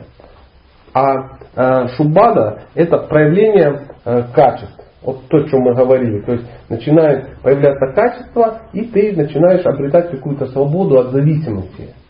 И это как вот на этом самом появляются два первых э, листочка. А, а рага бхакти, ну рага бхакти, спонтанная любовь Бога, она находится внутри бутона, который потом вырастет из этих двух листочков. И для нас, э, людей, далеких от искусства и литературных всяких изысков, да, это вообще непонятно. Но еще тяжелее понять это, вот, когда говорится, что рагабхакти появляется из, из, э, со временем из, из, из клишагни и шубхады. Ну и что, мы все поняли? Ничего не поняли. Но эти два листика, они образуют бутон. Мы же видели цветы, да? Когда-то это вырастет. Ну, опять же, я лишен полностью поэтических качеств, и во всей красоте рассказать, как этот цветок растет, я не могу. Я не могу. Эм, когда мы говорим шубхада, она состоит из 13 благих качеств. То есть качества хорошие начинают проявляться. Я их просто вам сейчас перечитаю по причине того, что ну, самыми и, и, ими не обладаю, а может быть кто-то что-то найдет. Эм, даже уйдем от санскрита, чтобы не перегружать наш ну, незрелый ум. А на русский это звучит. Равнодушие к материальной деятельности. Влечение к Верховному Господу доброжелательность, сострадание, правдивость, беспристрастие, сдержанность, почтительное отношение к другим, смирение, желание делать добро ближнему, умение прощать, простота и стойкость. Эти вещи когда-то у нас проявятся в результате практики. Сами собой. То есть не надо задаться целью, так, я должен быть стойким. Ну, и начал быть стойким с понедельника или с первого числа. Или я там должен научиться прощать. И ты делаешь вид, что ты всех прощаешь, а ты их ненавидишь. Но делаешь вид, что прощаешь. Спасибо всю ночь. Ну я верю тебе, да. Я сам заснул, там самое, ну просто. Так что все нормально. Спи, любовь моя, спи, все хорошо. Это нормально. На подкорку мы тебе все это запишем. Не волнуйся. Да. Я, я понимаю. Я тебя искренне понимаю, потому что просыпайся утром, осиновый кол в сердце торчит, а я еще живу по украинскому времени, и это еще плюс два часа туда, я как мутант встаю там, и это, вот дома я ложусь, скорее всего, а тут встал, посмотрел, темно, ужас, ужас. Поэтому никаких проблем. И э, мы наконец-то добираемся, у нас еще, ну, мы чуть-чуть начнем, чуть-чуть начнем, мы добираемся до такого понятия, как шрадха. Шрадха это, это, это вера. Я это называю доверие. Я это называю доверие. И э, я нашел несколько определений и в этой книге, и в каких-то других. Я так и на одно время даже собирал э, э, цитаты, что такое шрадха. Да? И это звучит так. Шрадха. Твердая вера, твердая вера слова Писаний, описывающие процесс бхакти. То есть, если ты просто, ну, ты просто, у тебя еще ничего нету. Нету никакой веры, ничего. Ты просто веришь в то, что это правда. То есть доверие. Слова священных писаний. Ты читаешь, ты даже не веришь. Тебе знаешь, знаете, как это происходит? Я чувствую, что это нормально. Вот чувствую, что правда. Если должна быть какая-то ну, штука в этом мире, она должна быть вот такой. Вот такой. Искреннее стремление с энтузиазмом следовать тому, о чем говорится в этих писаниях. То есть ты еще не следуешь. Но ты просто в это веришь и в принципе не против. Это и есть шраха. Это и есть шраха. Есть еще одно описание. Э, в Бхагавадгите в комментарии Шила Прабхупада дает, ну, описывает, что такое шрадха. Он, ну, ее по-разному можно называть, и чем больше мы найдем определений шрадхи, тем лучше. Мы увидим э, с разных сторон этот термин. Да? Это непоколебимая уверенность в то, что просто действуя в сознании Кришны, можно достичь высшего, высшей ступени совершенства. Ты просто допускаешь, что ты, если этим будешь заниматься, ты, ты достигнешь высшей ступени совершенства. Не просто совершенства, а высшей ступени совершенства. Пока речь не идет вообще о том, что это э, ну, у нас есть. То есть доверие это, ну, это знаете, вот на примере этих, ну, всегда понятно отношения мужчины и женщины. Женщина смотрит на парня и говорит, я ему доверяю. Вот я чувствую, что выйдя замуж за этого достойного человека, я достигну высшего совершенства как женщина. Говорит, да ты же его не знаешь. Да, не знаю. Да, не знаю. «Ну, ты же, может, у него нет, да, может и нет, но я чувствую, что это так. Поэтому это шраха. И шраху, если сравнить с нишхой, с твердой верой, это то же самое, как э, вода бывает разных э, качеств. Например, шраха это вода жидкая, она просто течет. Знаете, как, как вода течет? Она течет туда, куда мальчик канавки накопает. Парни наверняка в детстве что-то такое делали, да? И вот оно течет. И раз, и вода уже так потекла, раз, и так потекла. Поэтому шладка, она вот какое-то препятствие, мы сразу течем в другую сторону. То есть знаний-то нету, ничего нету. Поэтому, оп, в интернете увидели какой-то э, новый сайт, чисто любовь Богу. Мы тут сразу на него подписались, там начали что-то там присылать такое. Оказалось какая-то фигня непонятная, какие-то полусумасшедшие чудаки что-то выдают. Да? Но из-за того, что ты не образован, ты опыляешься какую-то дрянь. И уже думаешь иначе. Смотришь, уже вопросы такие начинаются задавать. И ты понимаешь, что опять переюзил по подозрительным как бы страницам.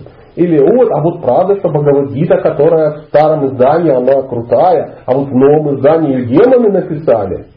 Ну, понятно, кто это говорит. Опять же, был на сайте по крутой Бхагавадгите, да, на странице, где она красным там перечеркнута такая. В итоге ты реально ты не читал ни ту, ни другую. Но какое-то чувырла написала, и ну, в борьбе с демонами ты уже как бы, ты уже, ты уже с ними борешься. Ты уже с ними борешься. А если спросить у человека, который преподает там 20 лет Бхагавадгиту, то я, я у него спрашиваю, а как, как, как? Я вот такой невежественный человек, я как бы ее прочитал и не вижу разницы. Он говорит, ну, я не вижу. Говорит, да, меня новое иногда бесит а, лингвистическими оборотами. Иногда. Почему? Ну, я был воспитан на той, да. То есть, знаете, как первый раз, если слышал какую-то песню, потом ее перепел кто-то, ты думаешь, какая гадость, какая гадость. Я говорю, а есть ли какие-то философские отклонения? Говорит, нету никаких философских отклонений. Нету ошибок. Она даже точнее, ну, меня, говорит, пугает слова. Мне не нравится, как носителя русского языка, не нравятся слова беспредельные, ну, и тому подобное. И мне попахивает это 93-м годом какой-то. То есть, ну, человек испорченный, культурный, понимаете, может говорить на русском языке. Я-то на нем не могу говорить. Я-то, ну, вырос в трущобах каких-то с гангстерами и бандитами. Я живу таким, я так думаю, а потом перевожу на русский язык. Поэтому слово беспредельный меня вообще не беспокоит. Говорит, все, других нету. Ну, вы понимаете, да, что? Или ты залазишь еще на какую-то страницу. Я там всегда по ним лазю и вижу. Одни и те же люди везде подписаны. Кришнаиты практикующие, а сидят у, у ритвиков сидят, у полуритвиков, у каких-то там бойцов за справедливость. И там такая грязь, мусор, там критика, дрянь. А все равно все там сидят. Все тихонько. А чего? Не ясно. Написано искон, значит что-то хорошее. Что-то хорошее. И там смотришь, там, вот, там, три тысячи этих последователей. Но это достаточно опасно. Достаточно опасно, будьте аккуратны. Ну, потому что интернет это не просто возможность приобщиться ну, к правильному, это возможность опылить какой-то дрянью. Очень легко. Очень легко. Поэтому э, шрадха. У шрадхи есть э, два источника. Откуда она берется? Два источника. И на санскрите они звучат. Первый называется Свабхавика, а вторая называется Баладут, Баладут Падита. Ну, Баладут Падита. Я даже не знаю, где тут поставить а, ударение. А, и меня спасает только то, что санскрит такой язык, что ударение там обычно музыкальное. Ну, в зависимости от там, где, ну, от того, где удобнее, там и ставят. Ну, лишь бы пелось хорошо. То есть вот такая ситуация. Поэтому будет баладут падита. Боже мой, с ума сойти. И первое сабхавика это э, э, такое качество, которое описывается, что она появляется спонтанно.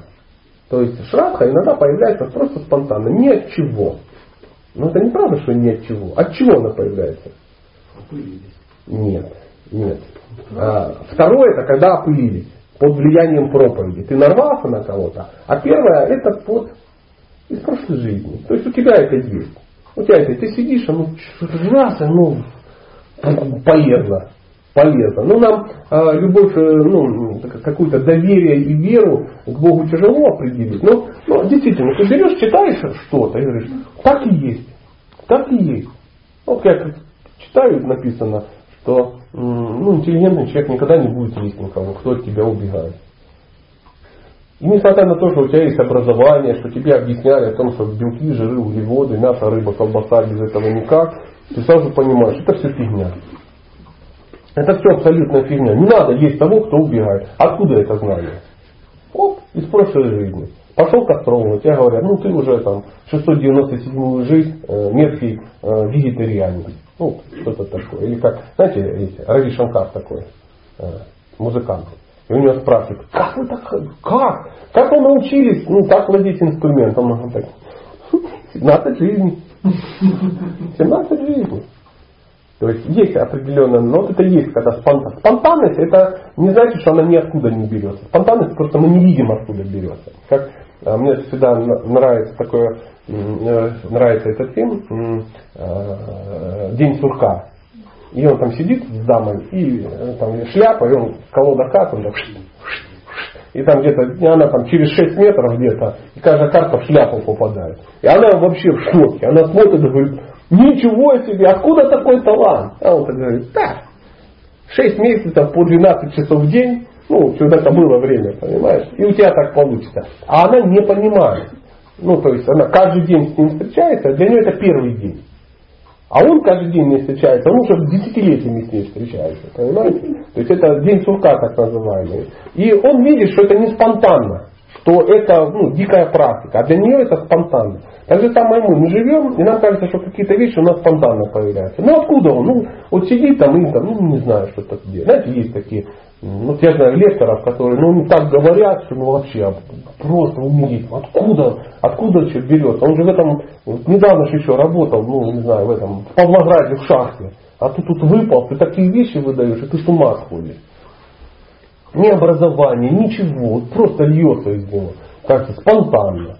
Ну, мы залезем в прошлую жизнь, а там окажется, что, ну, еще на, на, на горе Синай там, или где-то, что-то такое, вывозил евреев, возможно, из этого, из Египта, и уже там оттачивал свое мастерство. Такое тоже может быть. Поэтому, э, поэтому ну, мы продолжаем, да? Так, куда-то я за... Значит, мы поняли, что существует два вида появления шапки. Это э, спонтанно и под, под влиянием э, проповеди. То есть шрадха ничего по определению пока не значит. Она, вот как мы говорим, она водичка. Но а, нишха, твердая вера, до которой мы доберемся чуть позже, она сравнивается с куском льда. То есть он никуда не течет, он не меняется, он просто лежит себе тупо. Ты можешь его взять кувалда, раздолбать пух и перья, но ему меньше от этого не станет. Она вся поломается, но меньше ее не становится, она никуда не утечет. Это, это, ну, это нишка, твердая вера. В чем в чем и разница. И вот в результате шраки этого доверия у нас возникает ну что, садхусанга. Садхусанга. Садхусанга, как мы говорили, это общение с осознавшими себя душами. Общение с осознавшими себя душами. А, я свидетельствую, что это на данный момент у нас самая важная часть нашей практики. Без этого ничего не происходит. Дальше никто никуда... Доброе утро. Здрасте. Господа, у вас до скольки занятия? О. Ну, до 9, например. Туда он меня не предупредил, к сожалению. А какие есть у нас э, предложения? Ну, мы вынуждены будем сегодня тогда отменить свое занятие. Вот. А может мы просто совместимся? В следующий раз надо будет как-то это учитывать. О. Если что, как бы о всех идеях, где лучше сообщать, чтобы были в курсе. Мы продолжаем. А, Садхусана – это общение с осознавшими себя душами. Говорится, что обретя веру любым из вышеописанным способом, а какие вышеописанные способы были? Жизни. О, смотрите, опылиться из прошлой жизни или в этой жизни. Да, любой, любой из вариантов опыления. Значит, обретя веру любым из вышеописанных способов, человек стремится принять прибежище лотосных стоп гуру и вопрошать его о том, как ему следует жить. А, это заявление о том, что решить вопрос а, усилием воли своими ну, своими вот усилиями. Вот мы вас и сделали, вот мы захотели и получилось. Не получится. Нам нужен будет э, сталкер, то есть проводник, который нас будет вести. Потому что э, путь достаточно запутанный. И мы его сами запутали. И чтобы из этих дебрей выползти, нам нужен тот, кто уже выполз. Э, называется это еще садачара. Нам нужен садачара. Ну, садачара это не а, мой любимый друг садачара, который а, главный театрал на Украине, а садачара как термин. Сад-ачара. То есть пример сад, ну, святости, да, определенный. Мы должны видеть этот пример. Если мы не видим пример, нам очень тяжело двигаться. Нам кажется, что этого не будет. Ну, это не, в какой-то момент, не видя примера, мы начнем сомневаться. Ну, знаете, это вот как пример какой? Вы приходите куда-то, да, ты звоните опять по телефону? Нет. Ну я так уточни на всякий случай, а то в прошлый раз ты так громко звонил, что э, ходи дальше. дальше я думал, это про меня или не про меня. Давай, иди в лес. А, мы продолжаем. Вот представьте, э, какая-то э, школа, да, вы приходите в какую-то школу и хотите научиться, ну чему? Давайте любой пример. Рисовать. Рисовать. Отлично. Таня нам подсказывает, что рисовать. Приходите в художественную школу. Большими золотыми старославянскими буквами написано «Самая лучшая школа рисования во всех трех мирах». Это, естественно, нас а, вдохновляет. Отлично. Я уже про рисование забыл. Самая лучшая школа рисования. Мы заходим и видим э, в школе рисования стоят э, ну, мольберты, да, там какие-то еще штуки-дрюки, ходят какие-то люди в шляпах с перьями, очень похожи на э, древних, как они назывались, эти фламандские живописцы, да, что-то такое. У всех элегантная бородочка выбрита, ну, все так э, беседуют на элегантном языке и что-то там пытаются что-то как бы рисовать. И мы спрашиваем, и что, реально как бы вы научите нас рисовать? Ну, тут появляется некий преподаватель, конечно, конечно, мы вас научим рисовать. Как кого? Он говорит, ну вот, посмотрите, вот мы вас научим рисовать, как Леонардо да Винчи, каких там еще назови мне парочку, кто из Микеланджело и еще какой-нибудь Рафаэль. Рафаэль, да? Это почему я их знаю? Я просто смотрел э, черепашек ниндзя. Да, да. И вот, вот они здесь. Причем вы видите, что фотографии именно черепашек ниндзя, а не ну, настоящих авторов. Вы говорите, ну классно, это очень интересно. Говорю, а э, какое количество у вас учеников уже ну, достигло этого состояния? Говорит, ну пока никто не, не достиг, я сам тоже не достиг, но в принципе, в принципе мы на верном пути.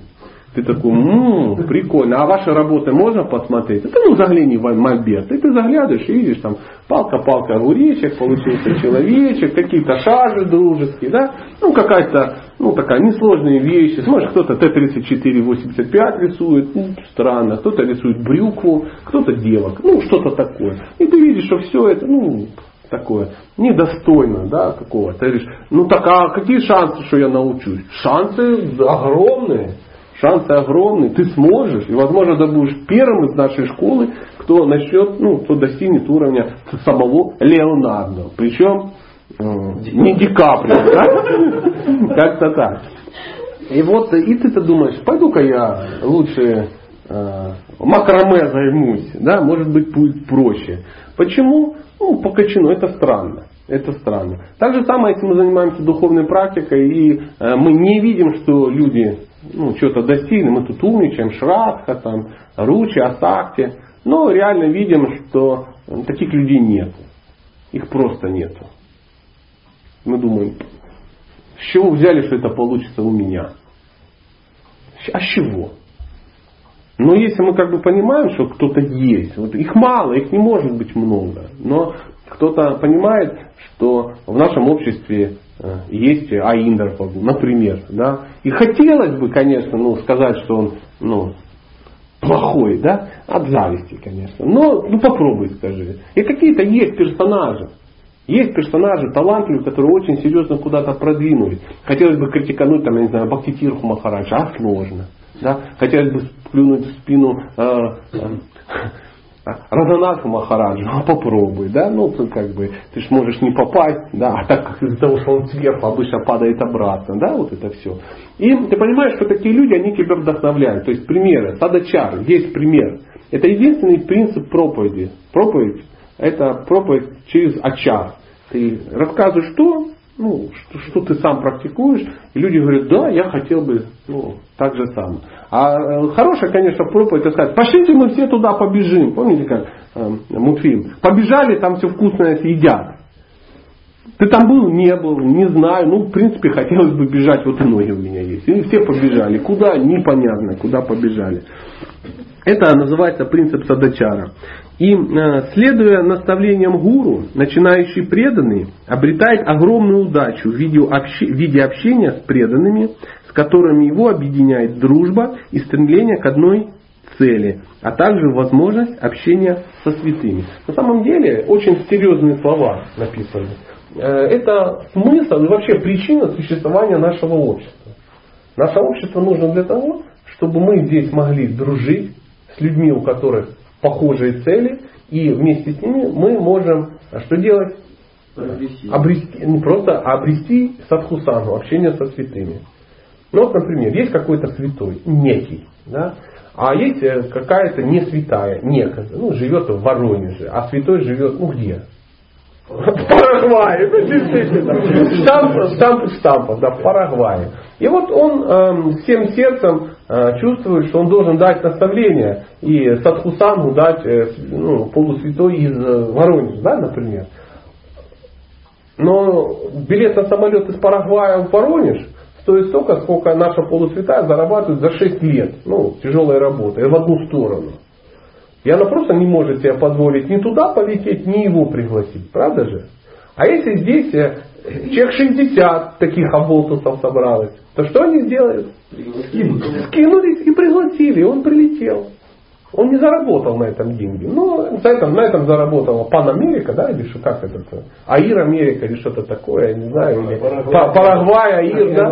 Да, да, да. Но сам факт. То есть мы, э, объединяясь вместе, дружа между, а скинуться могут только те, кто дружит между собой, правда же? То есть развивая дружеские отношения, мы э, приближаемся к садхусанге. Потом мы также все, все соберемся и попремся, как вот у вас многие. У, прямо в Дхаму поперлись. Они не стали сюда приглашать святого, они поперлись к святым. Приехать в святое место и не найти там святых, это потратить зря деньги, называется. То есть, если ты едешь в Дхаму и там ты не встречаешь святых, зачем ты туда ездил? К святой земле припасть? Ну, лучше в Крым, он там тоже есть какие-то, как они называются? Дольмены. Дольмены тоже как бы неплохо. Да, под Полтавой там есть место какое-то, да, тоже хорошее. Все эти самые собираются. Э, иудеи там, по-моему, целая куча какая-то. Есть целый огромный праздник, они там съезжаются. Ну, вот такая вот. И святых места достаточно, достаточно. Но, тем не менее, нам нужно не просто святое место, что немало, но и сами святые. Это говорит о том, эм, что такое, ну, что такое садху, садху санга. Садху санга. А мы в следующий раз заведем какую-то, может, доску, а может не заведем, нарисуем пирамиду. Нарисуем важную пирамиду и поймем, как это все работает. Как это все работает. А сейчас несколько слов, ну буквально два слова, чтобы красиво все закончить. Что же такое баджана крия? Баджана крия это, это просто выполнение преданного служения. Это про баджана крия. Практика баджана. Баджан это вот, ну, это есть преданное служение. Мы, мы, нам кажется, что баджан это, э, это когда поют. Да? Если поют просто Хари Кришна, это киртан. А если там еще какие-то непонятные слова, это баджан. Ну, это, это правильно, но это на уровне, ну, пока дилетантов. Да? Ну, потому что ну, киртан это тоже баджан, да, баджан это тоже киртан. Ну, мы так это все делим.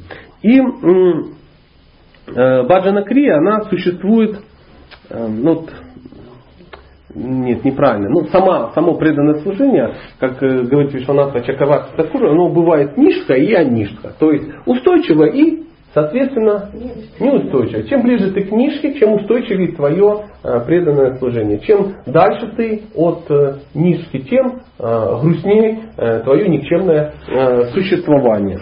И существует ну, уровень Баджана Крии, он описывает пять последовательных ступеней, шесть последовательных ступеней э, Баджана Кви. И сейчас я буквально в двух словах вам об этом скажу. Наверное. Сейчас мы откроем этот важный. Я предлагаю э, завтра утром начать с этого. С этого и начнем. Мы начнем с э, шести ну, шести последовательных ступеней баджана кри, то есть практики. Для чего? Ну, для того, чтобы не перегрузить наш мозг и э, не радоваться, что у нас еще куча времени, а что сделать? На службу. На службу. Нет, на вопросы. На вопросы, пока на вопросы. А после вопросов на а, службу. Может быть, ну, возникли, да, какие-то, если возникли какие-то вопросы, прояснить. Я понимаю, что достаточно все насыщенно и, а, ну, может быть, даже немножко тяжеловато. Но давайте включим, ну, вверх все свои силы, и даже йоги нас не смогут э, выбить из колеи. Вопросики какие? Отлично, да. Начинали с того, что пришли, посмотрели в художественную академию, как они рисуют, как у них это получается, кто и как смог сделать. Ну, тут, допустим, я своими глазами могу увидеть. По отношению к святому, как пока он молчит, сидит, да, то есть нарядиться может любой. Ну, Если конечно. Я не имею какого-то отношения с ним, общения там. Сто процентов. Но дело в том, что даже в художественной школе ты можешь прийти и увидеть, что у всех стоят крутые произведения. Ну, не их.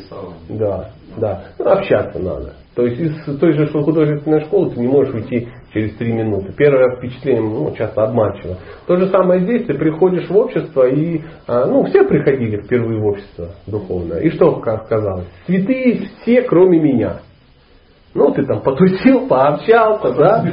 да. Потом, да, вторая стадия. Я святой, все остальные полной никчемности. Да, тоже надо будет это пережить.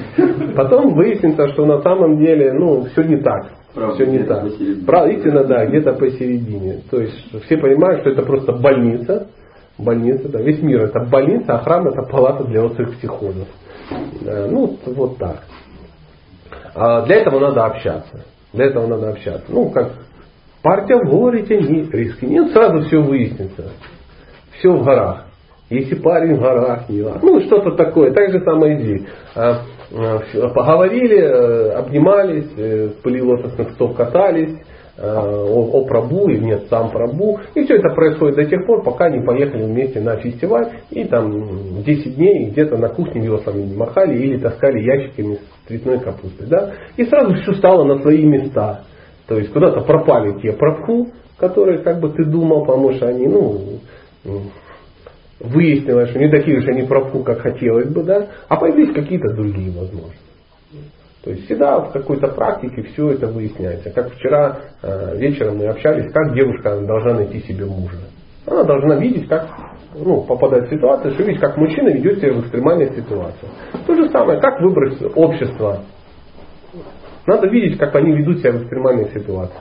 Пока все просто нарядились, пока все в тилоках, пока все хорошо, по храму все ходят, это, это, это один уровень. Нас ничего не держит, ну, вместе попели и разошлись. Делить не надо, ничего не надо. Но при каком-то более тесном контакте, может быть, ну, выяснится, что ну, с кем-то есть смысл пока не общаться, а общаться с кем-то другим. То есть мы должны понимать, что общество, в котором мы находимся, его никто не сортирует. То есть не существует каких-то жестких ну, правил, и кто-то какой-то фейс-контроль, да, и потом э, человек, который прошел это все, он приходит и ты честно понимаешь, ну, человек квалифицирован. Нет, это не так. Это знаешь, вот военные там есть, там, там внутренние войска, да, и все они ходят там в краповых беретах. Но у одних берет на правую сторону заломан, а у других на левую. И это огромная разница. Для непосвященного человека ничего не значит. А вот тот, у которого на правильную сторону заломлены, он заслужил это. Заслужил каким образом? Дикими тестами. Такие, что люди не выдерживают. И если ты попадаешь в какую-то ситуацию, ты видишь у всех берет заломлен в нужную сторону, ты не спра... тебе не надо с ним, ну, как бы, выяснять все это. Ты видишь мать на руке соответствующую, которая была дана там определенным авторитетом по цепи духовных крап, крапово-беречиков и тому подобное. И попав в ситуацию, ты знаешь, как эти люди будут вести себя в экстремальной ситуации. Ты очень легко поставляешь спину. Ну, им. Поворачивайся к ним спиной. Почему? Ну, по качану. То есть люди квалифицированы. А в нашем случае э, ну, не совсем так. Не совсем так, потому что ну, приходят все. Мы всех пускаем и всех отпускаем. Поэтому говорит, а вот какой-то преданный, как я смотрел, вот там убил какого-то протеерея там где-то, вы член общества сознания Кришны, ну такое а, а, а вся эта секта, все козлы, все уроды, давайте всех ну, застрелим, закатаем в асфальт. А чего вы взяли, что это член общества сознания Кришны? Ну, давайте тогда закроем, ну, запретим именно ислам, потому что один сумасшедший убил другого. Какое это имеет отношение? И давайте христианство запретим, потому что ну, полстраны сидит в тюрьме, да, и у них у всех кресты даже висят. Какое это имеет отношение к христианству? Никакого. То же самое, ну какое-то чудило, ну с головой дырка в голове, вот ему показалось, что это так. Это не имеет никакого отношения. А, и э, речь идет о том, что мы должны будем научиться избирать свое общение. Это очень важно. Мы должны научиться... А как этому научиться? Мы должны знать этикет, правила. То есть э, старших мы должны слушать. Да? Даже не просто а делать то, что они говорят. А младшие, с младшими мы должны, должны дружить. А иногда говорить, мы должны с ними соглашаться. То есть не надо спорить просто. А, а младшим мы должны что делать? Помогать. Защищать и помогать. Говорить. им, то есть им говорить. Вот такая. Тогда это, э, следуя этому э, примеру, ну, никаких конфликтов ну, в принципе не будет. Нет, не будет почвы для страданий и конфликтов в обществе. Но если же мы не, не образованы, то старшим мы будем что делать? Говорить. Завидовать. Да, и поэтому давать им наставления какие-то. Да? А с равными мы будем что делать? Мы будем с ними соревноваться, мы будем с ними э, конкурировать, да, естественно, будем им тоже что говорить, объяснять и тому подобное. То есть пытаться над ними возвыситься, выяснить, кто из нас все-таки старше. А младших мы что будем делать? Эксплуатировать. Конечно, конечно. Ты еще это, молоко на губах не обсохло. Я в твои годы котлы драил на этом самом. А ты тут, ишь ты, в барабан хотел играть. А может тогда вопрос? Гад. Конечно. А как же тогда, вот, когда ты реально ощущаешь, тебя разные, а, и даже, может быть, даже и а, а младшие это те, которые пришли просто раньше. А, вот, а, а вот из-за таких вот мыслей дедовщина в армии существует. Ну ладно, ну допустим, там младший или равный, но точно не старше, да, но вот если человек либо младший, либо равный, я просто, ну, ну, не важно, да, как, да. какой-то человек, а, что делает? Откровенно пытается тебя эксплуатировать. Ну, а ты можешь с ним не общаться. Да. Шансу никто не отменял. Но он подходит, и вот, вот ты, ты, ты, ты, ты Хорошо, Таня, я могу тебе ответить. Но э, достаточно жестко. Ты готова? Нет. А почему? Вот смотри, ты замужняя девушка, да? У тебя есть муж. Подходит к тебе некто, ну я не знаю, вот тут эта рожа. И говорит. А не важно, а сейчас на тебя сама говорит. Подходит и говорит, Таня, а не можно, нельзя ли тебя поиспользовать как женщину?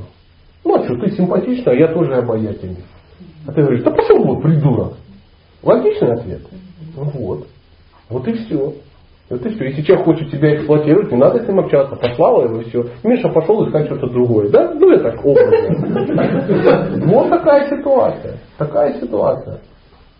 А то, что там он обижает, не обижает. А, ну, а Миша тоже может обидеться. Я, я, я, я, я Владу все расскажу. Ты такая плохая женщина, не захотела мне помочь. Классно? Мы почему-то думаем, что это как-то другому, как-то все по-другому, что кто-то тебе залез на шею, ноги свесил, и ты скачешь такая в преданном служении, в больших кавычках. Не надо, мы должны выбирать просто общение. И совсем не важно, старший он, младший или это самое. Есть люди, с которыми мы не общаемся. Ну, просто не общаемся. Ну, природа такая у нас. Разная. Разная. А, поймите, старший это не тот, кто пришел раньше тебя, и каждый приходит, а у него такая печать, да, э, что вот он, я он с 91 -го года. Любите меня, уважайте, я, да, старослужащий. Старослужащий. Ну а кому это вообще интересно? Старшинство определяется не так. Если вы просто зашли в комнату, никто никого не знает, ну тут надо быстро, быстро как-то сориентироваться. Знаешь, вот как военные попали в одну комнату, они раз, раз, раз, раз, раз, раз. Офицеры есть, я в каком звании майор, я подполковник, значит я пока старший. Все, все, все раз, раз, раз распределились, рядовые, эти самые сержанты, они поняли, что вот такая субординация. Тут начинается какой-то кипиш, и он говорит, я подполковник, но медицинских войск. Вы меня извините, но я не могу управлять ну, огнем. Тот говорит, ну все, тогда вот это самое, будешь сосать станину от миномета и не мешать. И управляет ну, уже майор. Майор кстати, я тоже не, ну, э, я из музыкального ну, полка, и, и уже управ... и возможно и всем будет управлять сержант какой-то, который реально ну, старше в этом. То есть, так же там, а мы заходим, смотрим, у кого-то там три конхимана, о, да, прикольно. Опа, кто-то шнура замотан. А потом говорит, да это я шнуроносец, я, короче, сам вчера только из бара выпал и тому подобное. Да, да, я там инициирован там, в 93-м году, но там 8 лет, ну, в публичном доме вышибала работал, так что не обращайте сильно внимания. Ну, я образно, я утрирую. То есть, и очень важно, что говорит человек, как он практикует. Ну, ты видишь, что он Старший ты сам старшего признаешь. Я вот таким образом. Ну пусть там сидит. А как тебе-то какая разница? В данном моменте тоже не надо быть мухой. Надо быть пчелкой. Ты сможешь, ну, в невежестве. Ну, я не против, сиди там у тебя в невежестве, практикуй. Не надо копаться о том, а зачем мне эта ситуация, а что ли человек хочет меня Надо. Этот человек хочет тебя научить, что с ним не надо общаться, что ты должна научиться выбирать общение. Это единственное. То есть мы выбираем общение, то мы выбираем благоприятное и неблагоприятное. Если мы видим, что любой человек нас депрессует просто, да, то мы просто не общаемся. Мы его отвергаем как неблагоприятное. Мы уважаем, мы даже ему кланяемся, как параматное сердце, но с ним не общаемся. Он приходит и говорит, Татьяна, ты вынуждена должна, потому что старшие сказали, ты будешь ну, сегодня копать канаву. Влад отказался, ты будешь копать. Ты говоришь, ой, и тебя это приведет в духовный мир. Ты не со своей лопатой приходить, а возьми у Влада. И вот такая вот. И ты пришла и копаешь. И говоришь, Боже, Господи. А он стоит рядом, муж, и говорит, ты что, Танюха, пошли, это, понижали. Ну, что-то такое. Это неправильно, это, это иллюзия. Это тоталитарная секта. Из-за таких мыслей мы сами себе придумаем тоталитарную секту. Удивительно, но в нашем обществе часть народа живет в тоталитарной секте. Сами себе придумали, в ней живут. А мы в ней не живем. В том же самом обществе. Ее нет, у нас тоталитарной секты. Нет, она он в углу сидит там где-то тоталитар. Они тебя придумали, тоталитарили и там себя сектят. Сектят понемножку. Поэтому ну, разум включаешь и все. Если человек так себя ведет, ты, ты, просто, ну, как, и говоришь, извините, ну, мне это не очень интересно. Большое спасибо, что вы стараетесь, мамочка, ну, мне это не очень интересно. Ну, надо же тебя спасти. Я замужняя женщина, к Владу сходите, объясните ему, он отфильтрует до моего уровня и мне передаст все ваши наставления. Можно так? Нельзя. Ну, нельзя, так нельзя. И пошла, все вместе посмеялись с мужем над этой ситуацией. Все очень, все проще. Все проще. Тебе никто не может тебе ничего не сделать вообще. Тебе никто ничего не может заставить, тебе никто не может тебя обидеть. Тебе по определению никто не может сделать. Почему? Ты женщина, ты приходишь и сидишь. Кто-то подходит, ты чувствуешь какой-то дискомфорт и говорит, вы извините, я глупая женщина. То же самое, только мужу. А он так философски все это взвесил, ничего не ответил, домой пришел, говорит, он того мордатого даже не слушает. Да, это все просто. Все просто. Но э, мы напридумывали себе. Мы из Советского Союза. Нам хочется, знаешь, чтобы были враги, которые нам мешают жить. И мы разрешаем, э, разрешаем это делать. И мой пример был не очень. Спасибо. Я это, ну, все это без аппарата. Хочешь никого не оскорблять, заткнись, очень удобно. Да, ну что хочешь, скотчиком заклеил, а он там что-то теряет, а ты так, «Э, Прабу, вы мою жизнь спасите, потому что все, что я могу сказать, какие-то мерзкие глупости из кинофильма «Карты деньги два ствола». Только цитата оттуда. Поэтому я помолчу, ума много нету, чтобы сказать это красиво. Красиво не могу, а некрасиво это аппаратка. Ну, я в домике. Я в домике, все. И закрыли тему. Старшинство, э, смотрите, чтоб, мы часто говорим, чтобы давать наставление, нужно соблюсти три вещи. Первое, человек должен быть квалифицированным. Второе, человек должен быть авторитетом. Третье, человек должен быть добрым к тому, кому он дает наставление. Но с точностью да наоборот, мы должны понимать, как мы должны принимать наставление. Мы должны принимать наставление у того, кто, первое, квалифицирован. Второе, добр. Это третье. А ты принимаешь его авторитетом.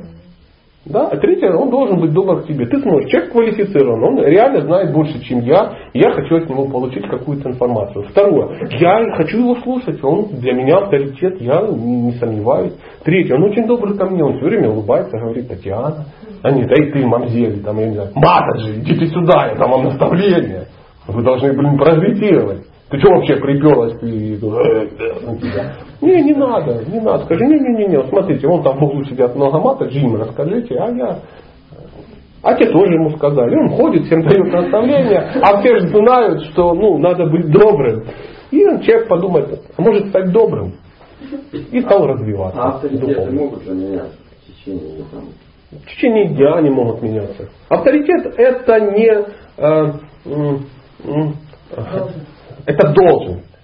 Это должность. Это не э, титул, который человек получает ну, там, во время инициации, ему дают э, титул, что он авторитет. И теперь независимо ни от чего он авторитет. Я скажу больше. Э, духовный учитель это должность. Человек исполняет обязанности духовного учителя, пока у него есть связь с Богом. Если эта связь с Богом теряется, он теряет э, ну, э, эти полномочия быть духовным учителем. Он передает кому-то другому. Иногда это некрасиво получается, а иногда он говорит, извините, друзья, я как бы снимаю себя ответственность, ну, по определенным причинам. И все говорят, ну да, все понятно. Ну, то есть человек, например, получал определенные знания от одного человека, который признал его авторитетом, да, через какое-то время он увидел другого, который почувствовал, что у него больше знаний. И без это не значит, что предыдущего надо убить. Ну а какие обиды? Конечно, никаких обид нет. Я тебе могу, например, прийти и сказать, ты был на прошлых моих лекциях, ты теперь должен ходить на все лекции, пока я не умру. Я буду ставить тебе зачеты какие-то. Ну, странно. Это странно. А, конечно, когда взаимоотношения между человеком и духовным учителем, там все серьезнее. Все серьезнее. Но и это тоже бывают ситуации. Ты не можешь, э, например, ну, чтобы э, стать учеником, да, э, инициированным, ну, на это уходят ну, годы, скажем так. И эти годы должны уйти на то, чтобы ты ну, проверил это так, то есть он проверяет тебя, насколько ты квалифицирован быть учеником, а ты проверяешь его, гуру. Он, он или не он. Да? Он или не он. Квалифицирован, не квалифицирован, авторитет, не авторитет, Наш добр, не добр, да. И это может растянуться, конечно, на всю жизнь. Если возникает такая ситуация, когда ты, в принципе, чувствуешь, что человек авторитет, но а, тебе иногда попадаешь в такую ситуацию, что э, человек навязчиво тебе дает а, Но это не авторитет.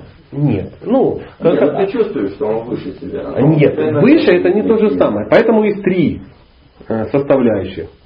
Квалифицирован, э, ты принимаешь авторитетом и добр. Если человек тебя давит, он не добр к тебе. Ну, то есть это значит, он не может выполнить функцию. Ты, ты не можешь это воспринять очень хорошо. Представляешь, ты э, пришел на операцию, да, тебя положили на стол, человек квалифицирован, да, ты его принимаешь авторитетом, ну, ты умер во время операции. То есть он забыл наркозом ну, воспользоваться. Он тебя режет, ты думаешь, боже, какой квалифицированный доктор. Я умираю, но в руках очень хорошего доктора. То же самое и наставление. Если человек дает тебе наставление, а ты от этого умираешь, ментально, он, значит, не квалифицирован. Такую связь надо прекращать? Ну, конечно. Да. Но если ты э, инициированный ученик, то ну, надо выбрать того, кто так не поступает. То есть если он квалифицированный, поэтому существуют какие вещи. Если ты, ну, может даже ты, ну такой, ты думаешь, что, наверное, ты, может, и ошибся. Да? Но это не значит, что этого человека надо выкинуть из своей жизни. Ну, ты можешь принять систему ошибших гуру их немерено. То есть Дикша Гура один. То есть принял у него посвящение. Если человек выполняет эти функции, он квалифицирован, ты его ученик. Но у тебя будет много, это не значит, что ты слушаешь только его.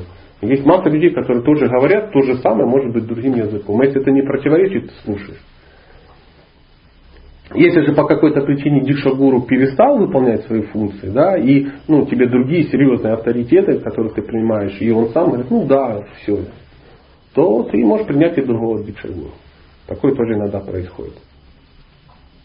Но, а, но говорится, если ты опираешь человека, который квалифицирован, да, если он не потерял эту квалификацию, а ты по своей прихоти его отверг, говорится, что такой человек в течение 700 раз столкнется в следующей жизни с лжегуру, который будет тебя обманывать.